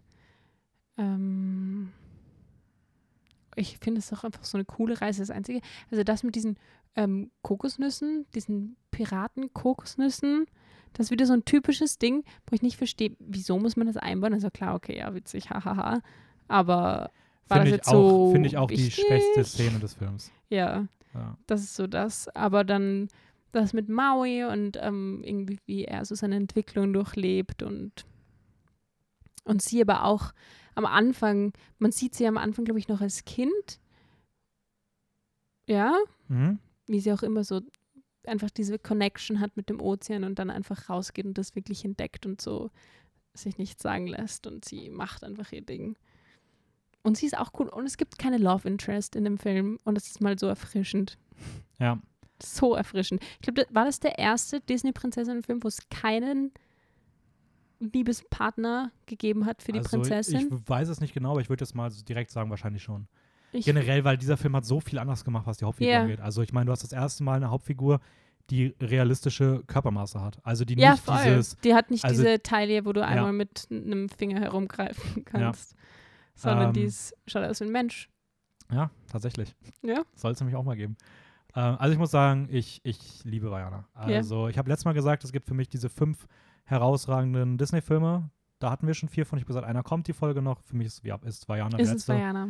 Äh, ich, ich liebe den von der ersten Minute an. Es gibt, wie gesagt, diese, das mit den Kokosnüssen wäre das, was, wo ich sagen würde, das ist das Einzige, was ich ein bisschen schwach finde. Ja, aber es ist jetzt auch nicht so Aber lang. es stört nicht und es es ist ist nicht lange. so lang, es ist dieses Ähm, kurze Haha und dann es geht's weiter. Es ist für mich, und das sage ich, warum ich das vorhin bei Tangled schon gesagt habe, Ja. ähm, Vajana ist für mich mit die beste Protagonistin, die es in einem Disney-Film gab. Mhm. Ich finde sie in allen Belangen super. Ich finde die Charakterentwicklung, die sie durchläuft, herausragend. Ich finde sie von deren Charaktereinstellungen aber auch mal einzigartig. Ich finde es cool, dass sie ein Voll. anderes Design hat, dass es viel moderner wirkt, viel zeitgemäßer wirkt. Ähm, Und ich finde, sie ist auch so, sie ist so ein richtig gutes Vorbild einfach. ja, So, das kannst du dir anschauen und sagen, ja. Ja. mhm. und So will trotzdem mal wirkt sie nicht so komplett makellos irgendwie. Sie wirkt schon auch so. Nein, aber das ist es ja auch irgendwie, was, Ja, und was es dann so echt macht. Ja. Ähm, Stimme herausragend. Äh, die Songs sind, finde ich, der Hammer. Es ist natürlich schon so ein bisschen dieses Lin-Manuel Miranda-Ding. Das muss man mögen. Ich, damit, ich, ich mag seine Musik. Ich auch, ja. Finde ich die Musik hier durchweg großartig. Äh, es gibt diesen, das, ich glaube, es heißt im Original I am Vajana Reprise, also wenn sie das später singt in der Nacht mit der Großmutter, Ja. da kriege ich immer noch Gänsehaut, Mhm. jedes Mal. Ähm, der Film zeigt, wie man Twists richtig macht am Ende, Mhm. ohne dass sie zu sehr das umhauen. Trotzdem ist es irgendwie überraschend, dass es übertrieben emotional ist, hat eine geile Botschaft. Maui, also Dwayne The Rock Johnson, das ist die beste Rolle, die er jemals hatte. Der, der nailt das Voice Acting sowas von. Der ist es echt Figur. Hammer, ja. Ich bin immer wieder hinweg davon. Hey Hey ist großartig. Der, Film sieht animationstechnisch super aus. Äh, Die ganze Szene mit dem sie springen das äh, Kingdom of Monsters, das hat gefühlt nichts mit der Handlung eigentlich zu tun, aber es ist so cool, weil es ist seit nach 20 Jahren, glaube ich fast, der erste wirklich richtig wieder mal vorhandene Oldschool Disney Villain Song. Wo es nicht darum geht, dass eine Gudrun irgendwie dann, oder Go Go Gothel, nicht Gudrun, Gothel dann darüber direkt zu der Protagonistin über die singt oder sowas, sondern es geht wirklich straight up die Motive dieser Krabbe als böse Person feiert Ja. sie sich. Es ist over the top inszeniert, es ist ein Spiegelbild ein bisschen von Maui, diese beiden Seiten, die er hat, Mhm. wenn er sich diesem Drang, dieses, er will nur beliebt sein, nur berühmt er will selber shiny sein, hingeben würde oder er steht dagegen. Und das ziehen die einfach durch und ist einfach für 20 Minuten, Viertelstunde ist einfach so cool. Mhm. Ähm, weil es auch aus nichts kam. Es ist im Trailer nicht groß irgendwie drin, dass das mitten im Film sowas kommen könnte. Also es ist voll der Surprise, dass sowas einfach in den Film gepackt wird. Aber es ist eigentlich schon ganz gut eingebettet in die Handlung, würde Ja, ich es sagen. ist super eingebettet. Also Aber ich finde es auch einfach mit diesen, Ku also was Aber- mir am besten gefällt, sind diese Mythen und wie sie das so umgesetzt haben und diese Ja. Kultur auch einfach, die sie da so genau, das wollte ich nämlich noch haben. sagen. Man merkt, dass hier die Leute sich Mühe gegeben haben.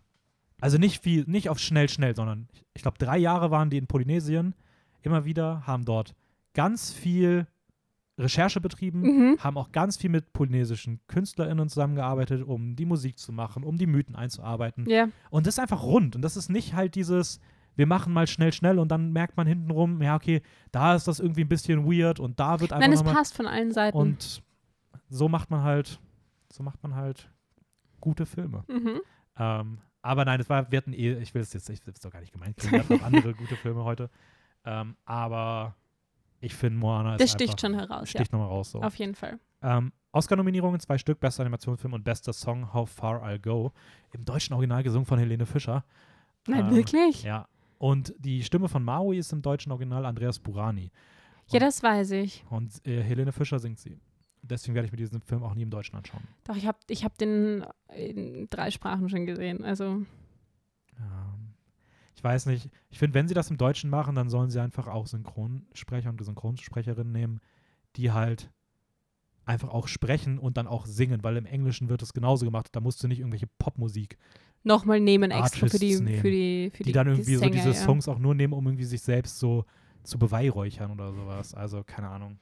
Ja, das ist weird. nochmal so ein ganz eigenes Thema, was das anbelangt. Okay, hast du zu dem Film noch irgendwas zu sagen? Weil sonst können wir zu unserem Abschlussfazit kommen. Gehen wir zum Abschluss. Okay, machen wir es wie immer. Schwächster Ja. Film. Schwächster Film. Winnie Pooh.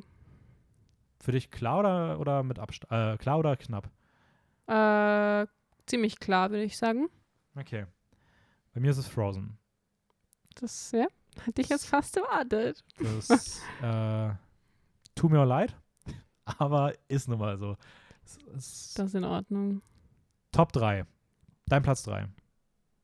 Ähm, ich muss das jetzt ein bisschen durchdenken nochmal, weil ich zwei Filme nicht auf meiner Rankingliste habe. Erzähl, erzähl du mal, Okay, also mein, Top 3? mein Platz 3 wäre Tangled. Mhm. Ich würde sagen, mein Platz 3 ist Wreck-It Ralph. Aha. Mein Platz 2 ist Wreck-It Ralph. Mhm. Mein Platz 2 ist Tangled. Also getauscht haben wir da. Ja. Und mein Platz 1 wäre auch ziemlich klar Moana. Vajana. Ja, ich würde sagen, meine auch. Aber ich glaube, ich könnte auch Tangled austauschen nochmal mit Vajana. Für mich sind die ziemlich auf einem, auf einer Ebene. Aber ist schon cool. Das ist das erste Mal, dass wir, glaube ich, wirklich uns einig darüber sind, dass wir zumindest die drei gleichen Filme vorne haben. Ja? So, schon hätte ich nicht gedacht. Ich Hätt- hätte, dann, dann drunter hätte ich Big, Big Hero 6. Ja, Ich glaube, bei mir würden Der ist danach. jetzt rausgerutscht, ich weil ich nicht, einen was- von den drei nicht Ich glaube, bei mir würde dahinter dann kommen sowas wie Princess and the Frog und Zootopia und dann Big Hero, Winnie the Pooh als siebter, glaube ich, und dann Frozen dahinter. Okay, Aber ja, trotzdem haben wir es haben wir ganz gut. drei um. Ja. Ja, nächstes Mal äh, war es heute noch mal ein bisschen länger. Es, es, geht halt auch das Finale zu. Ne? Es ist, ähm, Es wird noch spannend. ja. Das nächste Mal ist dann aber kürzer, weil sind es dann nur vier Filme. Wir machen dann noch so einen kleinen Gesamtabschluss. Genau. Ähm, demnach, sorry, falls ihr bei irgendwelchen Sachen gespoilert wird, aber wer kennt bitte die bekanntesten Disney-Filme noch nicht? ähm, wenn ihr da nächstes Mal nicht die Gefahr, nicht in Gefahr laufen wollt, dann schaut euch die restlichen vier Filme an. So. Ähm, ja, Genau. das war's. Äh, ja, ah, folgt uns bei Instagram. Folgt uns auf Instagram. Film. Filmjoker-Wien. Da passiert jetzt auch ein bisschen mehr Mhm. in nächster Zeit. Und folgt uns sonst bei Spotify, Apple Podcast. Apple Podcast. Könnt auch da mal ein Follow da lassen. So, Genau. ich weiß gar nicht, ob das geht. Ich weiß gar nicht, ob das jemals bei irgendwas gemacht hat, aber könnt ihr mal ausprobieren. Ge- Kann man mal versuchen. Und ja, nächste Woche, ich glaube dann mit Raul, wenn ich mich nicht täusche. Ihr werdet Aber es sehen. Das werdet ihr dann hören und sehen und mitbekommen. Und Genau. Ciao. ciao, ciao.